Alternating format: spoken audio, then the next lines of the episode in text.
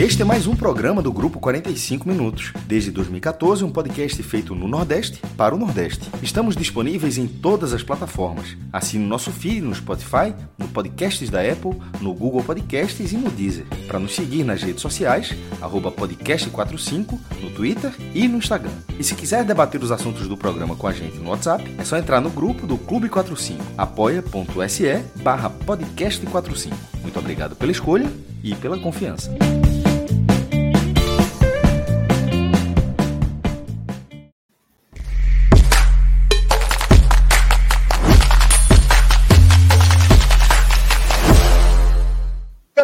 Tá começando mais um 45 minutos. Eu sou Celso Shigami e estou aqui ao vivo com Fred Figueroa, com o maestro Cássio Zirpoli, com Tiago Minhoca e também com Pedro Pereira.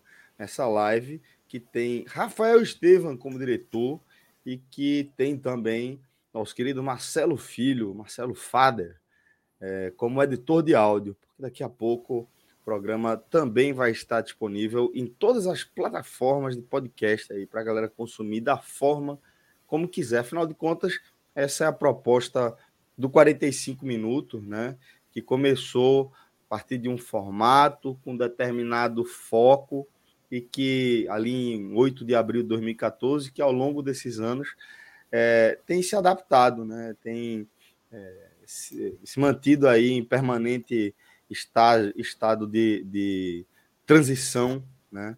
É, para que a gente possa seguir é, se adequando aí à forma como vocês consomem conteúdo, da forma como faz sentido produzir conteúdo de forma independente, tá? É, e eu estou falando aqui é, a partir também de uma, de uma é, proposta de início de uma divulgação é, do, do nosso conteúdo, da nossa grade de programação é, a partir de desde já, né? Algo que é, meio que se misturou com a reta final das eleições, misturando com a reta final do Campeonato Brasileiro, e que no fim das contas Fred definiu né, o novo momento do 45 minutos como um programa de, de companhia, né? Esse tem sido o nosso propósito, é isso que tem guiado aí é, as pautas dos nossos programas. E não vai ser diferente daqui para frente, né? A gente tem tentado manter é, nosso olhar atento sobre as diversas pautas que despertam o interesse da nossa audiência, né? E a gente vai se debruçando, tentando compreender mais os fatos, para trazer análises mais embasadas, mais respaldadas, sempre com nossa pegada, seja falando de política ou de Copa do Mundo. Afinal de contas, daqui a pouco começa o Mundial, Fred, e a gente vai seguir é, essa pegada que a gente vem tendo ao longo das últimas semanas, principalmente, mantendo essa identidade álbum da Copa, que traz cultura pop, que traz produção de arte, produção musical, que traz nosso olhar sobre a esfera esportiva, política, econômica, e a gente vai seguir dessa, nessa toada aí, né, companheiro? Isso, Celso. Inclusive o álbum da Copa, que nessa terça-feira, né, amanhã, vai chegar o seu último capítulo da primeira fase, né, digamos assim. Vai mudar, vai mudar o elenco ou não? Não, o elenco segue, mas a gente encerra né, os anos que a gente não viu. Pedro Pereira nasceu quando mesmo? Eu nasci em 85. Então. É, tem um você, ano de idade, né? É, é, vocês acham que pegaram a Copa de 90, né? Eu, minha memória da Copa de 90 é nula, quase nula. É, eu ainda tenho, eu tenho memória razoável de 86. Só 82 você. é que eu não tenho. Só eu 86, tenho 86. Eu, 86 eu já falei aqui, eu acho que é só movimentação. Eu lembro, eu lembro de, de, de coisas do esporte em 85. De 86 eu, me falha um pouco. 80, 90 eu já lembro, eu já lembro da Copa inteira. Não, lembro, 90 eu lembro. A relação é parecida com a do Cássio, só que eu não, não. tenho nenhuma recordação, é, nem da, da vivência da Copa de 86. A de 90, sim, acompanhei um pouco mais de perto, mas nesse sentido de vivência, em 94, sim, acompanhei com entusiasmo Copa a boa. Copa do Mundo. É, então, mas é isso, Celso, que o programa dos anos 80 vai ser uma transição, né? Perfeito, acho que é isso mesmo. A gente encerra o primeiro cap... a primeira fase nessa terça-feira, faz uma transição dos anos 80, e aí, nisso, o roteiro do programa vai mudar um pouco também, né? O roteiro do álbum da Copa. quando chegar no momento das Copas que a gente viu e do mundo que a gente viveu, né, obviamente a gente não vai precisar fazer tantas contextualizações, mostrar as invenções, mostrar tecnologia, porque isso tudo era já ao alcance de todos e está na memória viva de quem está assistindo também. Aí a gente vai para uma coisa muito mais pessoal. Isso. Tá? Então a gente deve ter listas né, montadas aí entrando mais grandes jogos que ficaram na nossa memória, grandes filmes, músicas, discos. Né? Acho que vai ser uma coisa muito mais. Como já foi, com quem já viu o, do, o programa dos anos 60, viu que a parte de música ela, ela foi construída a partir dos discos, né? Isso. Dos discos, de, dos melhores discos de cada um. Eu acho que a partir dali a gente tem um desenho para esse álbum da Copa, né? Que chega nessa terça-feira aos anos 70 e depois acelera, porque, queira ou não, a gente está com a pressão, né? Estamos com uma faca no pescoço aí, a Copa do Mundo em 2021. Eu mandei um presente para a FIFA, viu, Fred? Para ver se ela dia aí pelo menos uma Seria bom, seria bom, seria bom.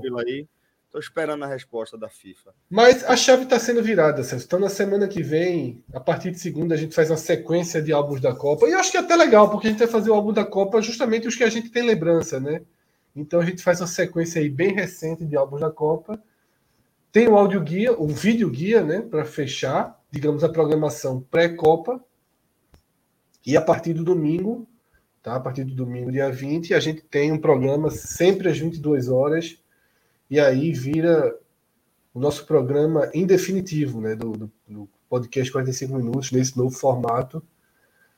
A gente lança na Copa do Mundo e segue até 2023 com um programa todo dia, às 22 horas, seja lá qual for o tema. Se tiver telecast, o telecast entra como um quadro do programa. Se não tiver jogo, não tem, não tem problema, a gente vai estar sempre por aqui. Big Brother. Falando, isso, falando de o que aparecer. Hoje, por exemplo, Hamilton foi, foi é, recebeu o título de cidadão brasileiro, né? É, pois é, exatamente. E, talvez seja, não sei, eu, é, oi? Tá circulando foto dele com, com o cara com a bandeira de Pernambuco. Tal. É, então nem vi essa foto. Mas. É, é... Não sei se outro atleta merecia tanto quanto o Hamilton. Eu achei bem merecido, assim. Eu acho que Hamilton tem um, um, um elo com o Brasil, né? Não, não me partir, parece forçado, A partir da, da idolatria dele por Ayrton Senna, né? Ele começa a carreira dentro da McLaren, é, Senna ainda era uma referência ali, e aí vai se estreitando né, é, a relação. Mas é isso, galera. É, então, é, dado aí esse, esse recado, né, falando um pouquinho mais sobre como as coisas vão acontecer a partir de já, né, a gente vai apresentar também a pauta do programa dessa segunda-feira, tá? É, porque Claro que a gente vai falar de Copa do Mundo, como o Fred falou, já está em cima, já está na pressão aí, né? É, a gente viveu um ano bem atípico com as eleições, é, com a Copa do Mundo no fim do ano e uma eleição com esse caráter, caráter que a gente viu.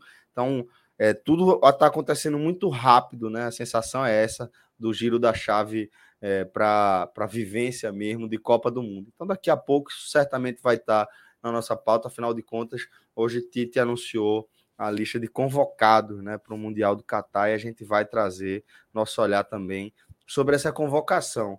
Mas é, a, a, temporada do aperreio ainda não acabou, ainda tem é, pautas em aberto aí para os clubes que a gente acompanha mais de perto. Essa vai ser é, a primeira, o foco, né? Esse vai ser o foco da primeira parte aqui é, do, do nosso programa. Mas antes de a gente é, mergulhar efetivamente na pauta, eu vou pedir para o nosso querido Rafael Estevam, nosso reloginho, para ele abrir aí o site do Village Porto de Galinhas, tá?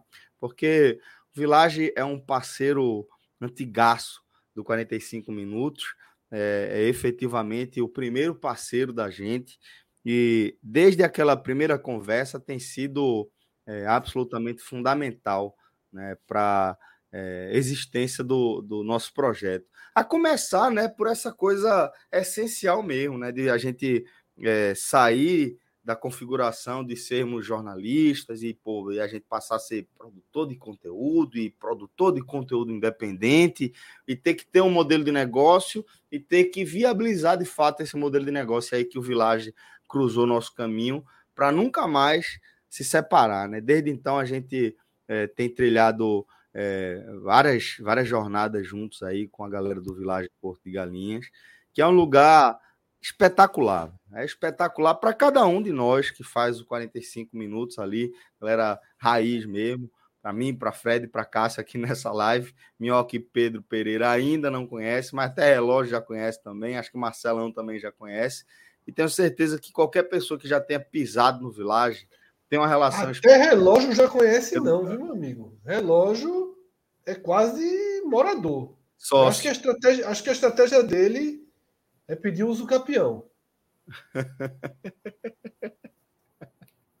É verdade. Vai entrar aí, mover uma ação aí contra. Eu não conheço, mas eu tenho uma vontade retada, porque eu estive uma vez em Porto de Galinhas, mas foi muito rápido. Eu estava trabalhando ali perto, fui a trabalho aí para Pernambuco uma vez.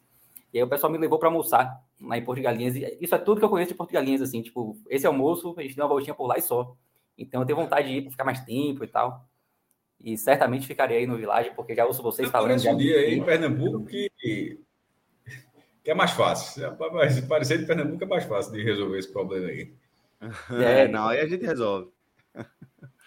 que é o seguinte, é, Porto de Galinhas, inclusive, como o Pedro falou, é, é um, um, não é somente um, um polo turístico, né? É o principal polo turístico do estado de Pernambuco, né? E de uma forma incontestável, como a gente fala aqui, é primeiro, segundo e terceiro lugar desse desse pódio, para só depois entrar outro circuito. De fato, é uma galera, é uma cadeia econômica que se organizou há bastante tempo que tem trabalhado de forma uníssona e colhido resultados bem interessante, né? Toda a cadeia ali econômica, seja é, dos resorts, dos hotéis, das pousadas, restaurantes, comércio geral, artesãos, a galera está muito integrada, todo mundo trabalha de forma é, muito é, coordenada, de certa forma, tendo é, o elemento Porto de Galinhas ali, aquele foco sempre é, em primeiro plano. Né? Isso faz toda a diferença, faz com que Porto de Galinhas seja realmente,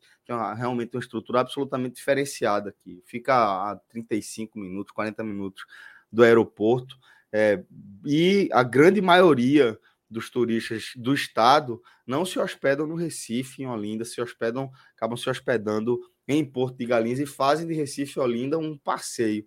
E não é por acaso que realmente Porto é um lugar paradisíaco e o Village é, é um lugar absolutamente especial, né? Estrutura impecável, mas sobretudo um atendimento, velho, inigualável.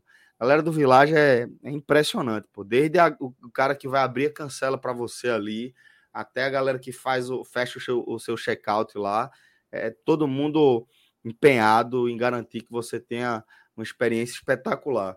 E eu, eu tenho orgulho em dizer que desde de a primeiro momento aí da nossa parceria, a gente tem adotado um modelo bem interessante, né, que é de manter um código, é o podcast 45.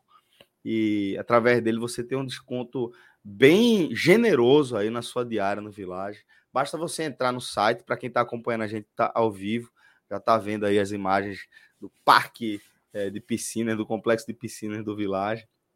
É, e basta você entrar lá, é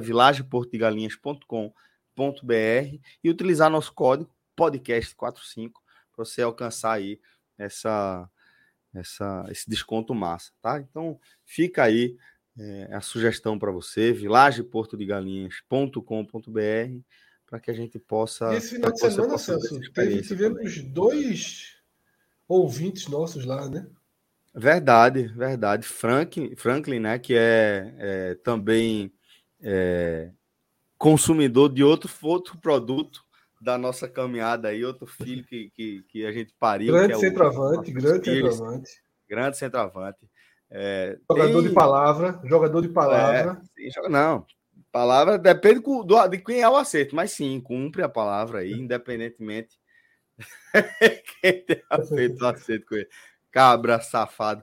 Mas Franklin é um querido, acima de tudo, e tá com a gente. Estava lá no Village também aproveitando. Quem teve também foi Vitor Pierec, que é, não é só ouvinte, né? Ele é apoiador dos nossos dois projetos, dos nossos dois clubes, né? Nossos dois projetos, não, nossos dois clubes. Tem bem mais projetos. Mas é apoiador do Clube 45 e também apoiador do Clube do H-Menon. E é, fiquei sabendo, Fred, que o cara talvez seja o campeão do uso do nosso código. De um jeito. Tinha muita gente, né? Com ele. Fred, o cara ganhou a hospedagem no Bangalô, companheiro. Bangalô da piscininha. Vizinho, uhum. porta com porta. Era ele. E ganhou de Eduardo por reconhecimento. Sabe como você preenche o cartãozinho? Foi lá 10 vezes. Menino ganhou. Oi, velho. Mas tem uma galera com ele grande, né? Tinha muitas pessoas. Eu acho que acabou fazendo aí a diferença. É, e Vitor estava curtindo lá com a família, com, com as filhas, com a companheira. É, aí viveu esse, esse, essa experiência. Eu vi que, eu vi que, a, que, a, que, a, que naquela hora que a gente estava comendo a pizza ali, a turma dele estava grande, viu? Tava, tava grande. E respeitei a camisa do homem, viu? Me lembrou nosso querido Rafael Brasileiro. Rafael Brasileiro também. Rafael Brasileiro, sem dúvida. e, atualmente, e atualmente Gustavo Cranha, né? Atualmente, Gustavo Cranha. Mas Rafael Brasileiro, ele, ele cruzou a linha. Ele foi para. Todas possíveis. Não, quando ele foi pro Canadá ali, velho, aí. Ele liberou tudo, né? Cacete, velho. Bicho testa aí. O... Ah, ali, Rafael, se soltou, pô. Assim, aqui eu vou usar o que eu gosto mesmo, pô. É, total. Aí tirou total. onda, aí tirou onda, tirou onda. Tá, tá, tá à vontade, jogando soltinho, soltinho. Mas é isso, velho. vilageportugalinhas.com.br, tá? Parceiraço aí do 45 minutos. É, e fica essa dica para você, para você aproveitar, para você conhecer também, viver essa experiência, tá? vilageportugalinhas.com.br. Vale a pena também é, seguir a galera do, do Village no Instagram. A galera tem um atendimento bem diferenciado também lá nas redes sociais. E se você tiver qualquer dúvida, é só correr para a turma lá do Instagram. Lembrando, nosso código podcast45, não esqueça. Faz toda a diferença aí para você na hora de você calcular a sua diária. Acredite em mim, tá? É isso. É... Vamos lá, vamos, vamos seguir aqui, tá? É, a nossa pauta. Primeiro, Minhoca, eu vou pedir para você é, lembrar para a nossa audiência, né? Porque, como o Maestro fala, ele tem uma audiência que é meio rotativa, né? Nem todo mundo acompanha todos os programas, mas o fato é que é, para fechar o fim de semana, a gente também teve um programa bem extenso. Queria que você trouxesse aí o que é que já foi debatido, o que é que já foi conversado, para que a gente siga é, trazendo o nosso olhar é, sobre o futebol do Nordeste. Então, Celso, né, a gente ontem fez uma, uma live né, de fechamento de Série B, teve eu, Pedro, Cássio, Maestro, Cássio Cardoso, também falamos um pouco do jogo do Fortaleza, o empate ontem, né, que daqui a pouco a gente pode também abordar um pouco sobre Série A, a situação do Ceará que está delicada, mas ontem a gente abordou, fez o balanço geral da Série B, a campanha do Bahia sem apresentar um grande futebol, né, apresentar ali uma certa instabilidade, mas sem sair do G4 em nenhum momento algo, um fato muito difícil de, de uma equipe se estabelecer. A questão do esporte, né, as falhas que a gente já citava durante toda a temporada, no, no, na primeira parte do campeonato, sem um ataque efetivo, o esporte sofreu demais para ter essa quantidade de gols. Depois, aquela questão do goleiro, a questão do, dos treinadores e tal. O Cássio ontem falou mesmo da questão de Claudinei. Então, acho que a gente pode abordar muito o que é que tem para de debate para essa semana. Claro, também abordamos ontem, até porque a gente teve o retorno né, do, do intragável Cássio Cardoso de volta, ontem participando da live. E, e ele deu Sentiu um ponto falta de, de Fred ele. pois é. Achou que Fred pipocou. Exatamente. Ele falou. Ele até deu provocador. Eu pipoquei o campeonato todo, realmente acompanhei muito pouco o campeonato. E ontem, curiosamente, foi mais um dia que eu acabei não acompanhando. Mas aí ontem foi DOP mesmo, assim. Acho que eu também tava, ainda tô gripado, né? Tá todo mundo vendo, mas ontem eu tava muito fodido. E no inter... vi, vi ali o resto do primeiro tempo, finalzinho, e não vi nada do segundo tempo. Pois é. E, e é isso, a gente abordou também muito sobre SAF, que foi também um, um assunto que, obviamente, o Bahia ainda está para tomar essa decisão. Abordamos também desse projeto né, que o Bahia vai ter para a próxima temporada, algo que deve mudar bastante.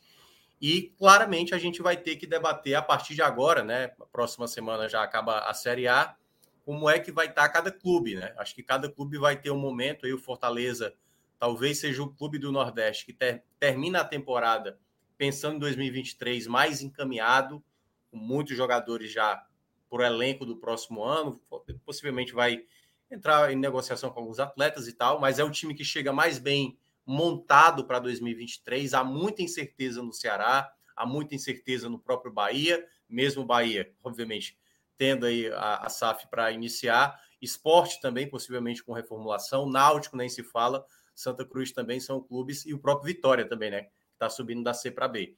Então, o cenário que a gente abordou ontem, Celso, foi muito mais fazendo um balanço geral da Série B, das campanhas e um pouco que agora a gente pode aprofundar um pouco mais dessa temporada de 2023, né? Uma temporada onde a gente vai ver um Nordeste menos presente nas duas principais divisões, Série A e Série B, já que o CSA caiu e o Náutico também, né, caiu para a Série C, então é um, um, ano de menos força no Nordeste, principalmente se acontecer o rebaixamento do, série, do, do Ceará na Série A. Minhoca, eu estou enviando para relógio nesse exato momento né, uma, um painel aí para a gente se debruçar com a composição das três principais divisões, tá? Então é só o tempo aqui do, do WhatsApp Web abrir é. que, eu, que eu passo para relógio colocar na tela, né? E só para. Já que eu não, não participei ontem, né? E nesse tempinho, só para dar um, uma geral, eu acho que assim é, a Série B ela foi a mais previsível né, é, é, possível de todos os tempos. E por mais que o roteiro ameaçasse essa previsibilidade de forma sutil aqui e ali, eu acho que até a última rodada acabou sendo um grande resumo, né? Porque a última rodada tinha um quê ali de disputa, mas mesmo assim um quê muito forçado, porque o Bahia estava com um pé e meio, ou mais do que isso na Série A.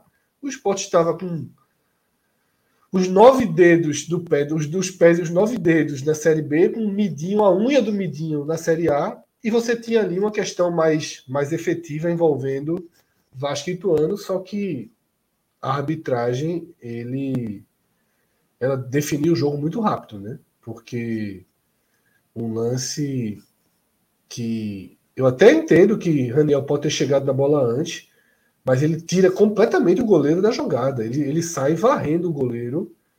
Né? E aí depois resulta. Na, e a expulsão é justa, né? Depois que, que se segue essa falta, mas eu não, não entendo como não dá falta naquela bola. Me parece aqueles lances que trombam com o goleiro e o jogador fica caído em cima do goleiro. Né? Sempre se marca falta naqueles lances. E aí foi um golpe muito muito duro né, no Ituano. E depois eu vi que teve uma certa pressão na reta final, mas nada que o Vasco fosse atingido, né? Então é isso, uma Série B que teve um desfecho muito dentro da realidade. Eu estava vendo hoje o nosso prognóstico, né? É, o rebaixamento é muito mais surpreendente do que o acesso. Sim. O rebaixamento. Acho que até o é Ituano a gente tinha considerado que o Ituano poderia tinha, em cima. Tinha, tinha, tinha. Agora, por exemplo, ali, né? dos quatro rebaixados, todos eles a gente colocou com uma certa. Uma Sim. certa. Certo otimismo, né? O um certo otimismo, né? O operário foi o menos otimista dos que a gente colocou. E eu acho que eu fui até retrocedido, porque eu sou, um, eu sou um cara que acha que o operário sempre ronda ali a parte de cima. De certa forma, a Série B, é, e a gente já, a arte já está com o relógio, a gente fala sobre isso daqui a pouquinho, mas de certa forma, a Série B, ela ela é, perde força para o ano que vem, né? Ah, porque, primeiro, os quatro que subiram naturalmente já tira um peso enorme, né? Mas eu acho que caíram quatro que sempre tem um potencial de, de chatear, né? São três mandos de campo fortíssimos, porque Náutico, Brusque e Operário são mandos de campo, em tese, fortíssimos. Claro que esse ano não foram, mas é por isso que caíram, né? Então, relógio, é, já pode jogar na tela, tá, relógio? O relógio já disse que já está com tudo pronto. E aí está o cenário das três divisões, né? Série A, Série B, Série C. Existe uma alguns times que não estão com as cores completas é porque estão sendo ou apagados da Série A ou chegando na Série B, mas você pode perceber que discretamente a tonalidade já indica o prognóstico possível de cada um. Né? Então, é, é, eu acho que a gente pode, é, até para fazer um geral mesmo, já que esse programa é quase que a primeira virada de chave né? da, da temporada para a gente chegar de vez na Copa do Mundo. Eu acho que o primeiro ponto, antes até de qualquer análise, é a gente se debruçar sobre o que está em aberto. Então, o que é que resta para os clubes do Nordeste na temporada? Então, Minhoca, é, acho que o ponto mais relevante que resta para os clubes do Nordeste na temporada é a definição do rebaixamento do Ceará, mas que ela está sentenciada, né? Ele chegou a estar rebaixado ontem, né? Até o gol. É. Até o gol de empate do Palmeiras, o Ceará estava sendo rebaixado, não é isso, Minhoca? Eu ia comentar isso. Justamente que... isso. Essa, essa, lista quase foi fechada hoje. Quase. Exatamente. É. Porque assim, por mais que não. A, a, gente até falou ontem, né, Cássio? Dizendo que por mais que o Cuiabá vencesse, não garantiria matematicamente a situação, né? Porque ainda poderia o Atlético Goianiense, mas teria que vencer os dois jogos. O Cuiabá não somar mais nenhum ponto e teria que tirar no saldo. Mas eu até cheguei a falar hoje no Footcast, lá no, no jornal o Povo, que olhando para a tabela, a tabela do Ceará para fazer seis pontos, imaginando que o Cuiabá vai enfrentar o Atlético Mineiro, que acabou de perder para o Botafogo. O Atlético Mineiro precisa vencer. É, e depois ele vai enfrentar o Curitiba, que pode ainda estar tá lutando para a Sul-Americana. O cenário, e é claro, né? Se o, o, Ceará só consegue escapar se vencer os dois jogos. Se ele vence os dois jogos, o Atlético Goianiense tem a obrigação de vencer os dois jogos. Não pode ir, você quer empatar o jogo. Então, no cenário do Ceará, dá para imaginar essa possibilidade. A questão toda é o futebol, é o momento, é estabilidade, o torcedor já sabendo que o time está tá praticamente rebaixado. Tem essa questão da mudança, né? O, o, ontem o, o, próprio Maestro chegou a falar sobre o Ceará é um clube que cai sanado, é um, um, um clube que, que cai numa situação que não tem dívidas, né? Como, por exemplo, aconteceu com Vitória, aconteceu com, com esporte.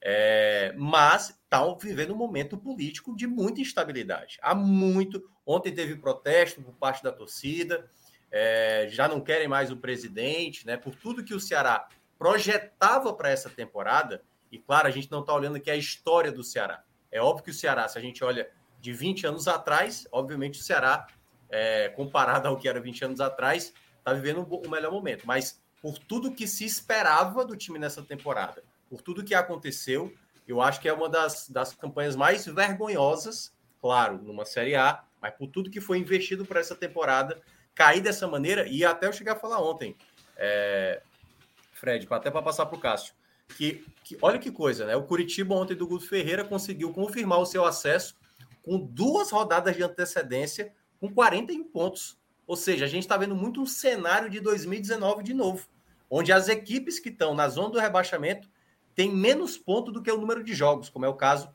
do Atlético Goianiense do Ceará, que tem 34 pontos em 36 disputados. Então, assim, o Ceará, obviamente, decepciona muito né, nessa Série A, e aí a gente está vendo esse cenário de maior probabilidade, embora ainda tenha aí uma mera possibilidade. Fala, Cássio. Era, era só um complemento, que essa história que tu falou do, do Ceará, que tinha um, um, ponto importante daquela análise, que era o seguinte, o Ceará não tem esses problemas, mas, é, e obviamente não tem esses problemas, seja qual for a situação, rebaixado e tal, sempre vai ser mais fácil de resolver, mas que a mudança da primeira e da segunda divisão não faz com que o clube, que até, até pra, que teria até uma lógica diferente, a, a, a, interpretação que eu disse foi, foi mais ou menos assim. O Ceará está organizado. Obviamente terá muito menos dificuldade do que o esporte, do que o Vitória, do que qualquer outro time que estava cheio de bronca e caiu. Mas a mudança financeira do Ceará é inevitável que o clube, se o clube cair, que o clube sinta. Qualquer contrato, eu não sei se os contratos de jogadores do Ceará têm assim, inclusive eu acho até que era, no futebol, de certa forma, era até para se pensar isso Ó, o cara assinou por três anos. Se o time for rebaixado, sei, sei lá. Uma tem uma, porque a receita é completamente diferente. assim Não dá para o cara ganhar 300 mil, foi na segunda divisão, continua sendo 300 mil com a receita do clube caindo de 50 milhões para 8. Enfim, não sei se os jogadores do Ceará têm isso. Se os jogadores caros que o Ceará comprou tiverem isso, isso já é um problema de largada, porque a receita do Ceará, em caso de rebaixamento, será muito menor, assim, muito menor. O Ceará vai continuar tendo uma base de sócios gigante, chegou a 50 mil, pode até perder alguns sócios por causa disso, mas vai continuar tendo uma base sólida de sócios, vai, vai continuar tendo é, outras, outras receitas, outras receitas de, de peso, como venda, é, venda, de produtos oficiais, merchandising, qualquer tipo, licenciados, qualquer tipo de, de, de, coisa desse tipo. Mas, em relação à Receita TV, que é, um, que é uma fatia enorme, é impossível o Ceará não sentir. E assim, e na hora, e o, o elenco sendo caro, com aqueles jogadores que têm contratos além de 31 de dezembro de 2022, é, é uma bronca. É uma bronca mais fácil de ser desarmada do que um clube que não tem nada, como era o Sport, como era o Vitória, foram os dois exemplos citados. Mas uhum. qualquer rebaixado na primeira divisão hoje, nesse, nesse cenário, onde o cara tem uma folha lá de 3 milhões, 2 milhões e meio, 3 milhões, cai para a segunda divisão e a folha continua sendo 3 milhões, ele tem um problema. Porque ele não vai ter essa receita para uma receita imediata para bancar uma folha desse tamanho. O Cássio Minhoca. Anderson Vasconcelos pergunta. É, mas é uma Sim. pergunta que você já, já, já, já retoma. Anderson Vasconcelos pergunta aqui no chat se o Ceará vem para a Série B na condição financeira parecida com a do Grêmio, quando caiu ano passado. Não. Não, isso aí não. Trata, Até porque o Grêmio... Vamos tratar uma, não, de, de, forma proporcional, né? Assim, isso. Tratando assim, claro, porque, assim, eu entendi a pergunta. A pergunta é, não foi que você falou, não era o comer um boi, cara, não, não aguento comer um boi. Não foi, na, não foi da forma literal. Eu, eu entendi como sendo algo proporcional. Sendo proporcional, sim. O Ceará, o Ceará de. Sempre, sempre repetindo, que da outra gente falou do Fortaleza, passou um programa inteiro falando do Fortaleza, Fortaleza não caiu. Caso o Ceará seja. Lembra disso? A gente passou o programa do Fortaleza, como é que vai ser? Então, assim, caso o Ceará seja rebaixado, o Ceará de 2023 será um Ceará muito maior, assim, muito maior, muito maior do que o Ceará de 2017. Aquele, aquele que conseguiu acesso. Assim, é, é, é algo incomparável. Vou até ver se eu consigo aqui a, mas a instabilidade política ameaça isso, Minhoca? Eu acho que sim, Fred, porque na verdade não se sabe como vai ser o Ceará para 2023, né? Quem serão as pessoas que estarão à frente? Porque a grande questão do Ceará nesses anos, né? Eu acho que Léo descreveu bem no sábado, né? A tal maldição dos clubes nordestinos na Série A, quando a gente olha o trabalho do que o Bahia fez há dois anos, né? Já tinha vestígios em temporadas anteriores daquela queda que estava quase, por exemplo, o Bahia escapou na temporada 2020, 2020-21, ali já no finalzinho do campeonato. O próprio esporte também, quando caiu, caiu também, já estava ali é, nas temporadas anteriores, quase caindo. Então, eu acho que o Fortaleza pode ser, e aí talvez a gente vá falar da maldição de fato, possivelmente no próximo ano, com o Fortaleza. Porque o que a gente vê para esse momento são equipes que estão geralmente flertando com isso. E o Ceará, diferentemente, como é por isso que estava citando, o caso do esporte, o caso do Vitória, entra um pouco diferente ali o Bahia, né? O Bahia, que eu acho que também entra um pouco de semelhança é, com o Ceará. Eu acho que Bahia e Ceará é um pouco diferente do esporte. É, mas assim. Deixa eu só trazer um número para ilustrar isso aí. É, o Ceará, o, o, pra, é porque esse comparativo é, tem que comparar o Ceará de 2017 na segunda divisão com o Ceará casa jogar a segunda divisão do ano que vem. Não será da primeira. Essa realidade não, essa realidade não existe. O Grêmio consegue ter parte da sua realidade se o Flamengo cair. Não vai ter um bilhão na segunda divisão. Um dia cai, cai, vai, não vai ter um bilhão na segunda divisão, mas não vai ter 100. Vai ser, vai ser, vai ter uma receita na segunda, teria uma receita na segunda divisão maior do que basicamente todo mundo no Brasil. No caso do Ceará foi o seguinte: o Ceará teve 31 milhões e 900 mil reais em 2017. Aí ele, isso em valores nominais, ou seja, sem correção. 2018, já na primeira, 64, 2019, 104, 2020, já o efeito da pandemia, 103, 2021, 159, onde você pega como é, parte da receita de 2020, o Brasil só terminou em 21, né, teve aquela situação, ou seja, incorporou de janeiro a dezembro 159. Aí vamos pegar o Ceará de 17, que é 31 milhões. Eu, eu fiz um cálculo rápido aqui pela calculadora do Banco Central, pelo IPCA para não tratar, tipo, 31 milhões e 900 mil reais, não, não são 31 milhões e 900 mil, é, não é esse valor no que vem. A correção daquele valor para agora, 2000, já o final de 2022, dá 41 milhões e meio de reais. 41 milhões e meio. Eu, eu, eu vou dizer aqui, é, me surpreenderá demais caso o Ceará seja rebaixado, se o orçamento dele não for pelo menos, pelo menos, eu acho que vai ser bem maior, mas pelo menos 50% maior do que isso, ou seja, 60 milhões. Deu 41. Se o Ceará anunciar, o Ceará foi rebaixado, sei lá, aí vai fazer o orçamento, o orçamento Ceará está 60 milhões, eu já, já, já, já acharia surpreendente. O, o, porque o, o esporte deu 60 milhões. E a gente deu 60 milhões sem fazer esforço, botando tudo lá embaixo e tal. E o esporte por lá orçou 60 milhões. Então, no caso do Ceará, seria nessa faixa. Ou seja, corrigindo o valor de 2017 para agora, e botando mais 20 milhões, eu ainda acho que tá bem. Ou seja, é um clube muito maior do que aquele que jogou a segunda divisão. Não, Comparado. sim, eu acho que, é, em termos de tamanho, certo? Há uma relevância caindo para essa Série B, nesse contexto também da própria Série B do próximo ano, né? Porque subiu o Vasco, subiu o Grêmio, subiu o Cruzeiro, o próprio Bahia e tal. Então, é, a minha dúvida é realmente é quem vai conduzir esse processo. Porque a gente, vamos lá, vamos imaginar o cenário, né? Que o Ceará está sendo rebaixado com os times que hoje estão na Série B. A disputa de mercado da Série B para determinados atletas, o Ceará ele entra com potencial clube de ganhar disputas é, em termos contra esporte, contra os paulistas, contra, não sei, o, a equipe. É, eu acho que, acho que é basicamente isso, né? O Havaí, acho, não sei se vai ter esse poder todo de, de captação eu fico imaginando isso. Acho que o Ceará ainda vai ter uma possibilidade. Eu só não sei, por exemplo, usando essa proporção que falou do Grêmio, o Grêmio, em um determinado momento, sem apresentar um bom futebol, não deu certo, mas ele gastou pesado. Vou trazer o Lucas Leiva, vou trazer Guilherme. Vou tra... Eles fizeram apostas em jogadores para subir sem, sem nenhum tipo de, de problema. Só que não deu certo, né? O Grêmio ainda teve um desempenho muito abaixo. A minha dúvida é como é que o Ceará vai fazer a, a parte do futebol. Porque a, a grande, o grande questionamento do Ceará se faz muito é das pessoas que não sabem lidar em trazer contratações. Nesses cinco anos de Série A, o Ceará não soube contratar um centroavante decente para disputar uma Série A. E todas as equipes, todas as equipes da Série A tiveram em algum momento. Né? O Ceará teve o Arthur em 2018, mas de contratação, contratação feita, pouco vingou. Em muitos momentos se deixou levar muito assim, não, dá para levar com o time, e principalmente esse ano, fazendo escolhas péssimas de treinadores e tudo mais, como foi o caso do Lúcio Gonzalez, para um momento de reta final, achando que não daria nada, né? Não, dá para permanecer e praticamente o time agora com um pé e meio né, na, na, na Série B. Então, acho que se torna uma grande incerteza. Eu acho que o Ceará, não é que o Ceará vai entrar no, numa Série B para ser tal qual Vitória, praticamente ali uma coisa desarrumada. Até mesmo porque, como o Pedro já disse aqui algumas vezes, o próprio Bahia, que até fez algumas contratações interessantes, como time não rendeu. O Bahia não convenceu em nenhum momento. O Ceará, talvez, por mais que não vá montar um time muito bom, ele pode ter um acesso tal qual o Bahia teve, sem apresentar um bom futebol, conseguindo ali resultados, ganha aqui, ganha ali, perde ali e tal. Então, pode ser que para uma Série B isso dê certo, mas que há uma cobrança para fazer uma temporada de 2023 com um monitoramento melhor de atletas, de um novo treinador, já estão discutindo Barbieri, já ouvi falar de nome de Alan Al e tal. Então, dá uma grande dúvida. Tudo vai depender realmente de como politicamente o Ceará vai se definir após o final da Série A.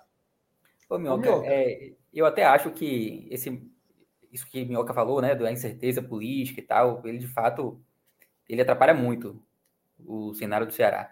Mas ainda assim, por tudo que o Cássio falou, em termos de orçamento, eu acho que o Ceará ele cai com a obrigação de subir ano que vem. Assim, tipo, eu tenho certeza que quando a gente fizer o, o áudio guia. Principalmente do... nessa Série B do ano que vem, né? Isso. Para mim, o Ceará vai ser talvez o grande favorito a subir entre esses times que a gente está vendo na lista. Na, lista, obviamente, que tem esporte, tem, tem os paulistas, como o Mioca falou, a própria Havaí que sempre bate e volta. Eu diria é, até que o Atlético é Goianiense teria é talvez é o status. O Atlético Goianiense talvez, não sei, parece ter uma linha de trabalho mais bem definida. Mas para mim o Ceará, desses todos aí, o Ceará é o que tem a melhor possibilidade de subir ano que vem, mesmo com essa situação política que de fato atrapalha.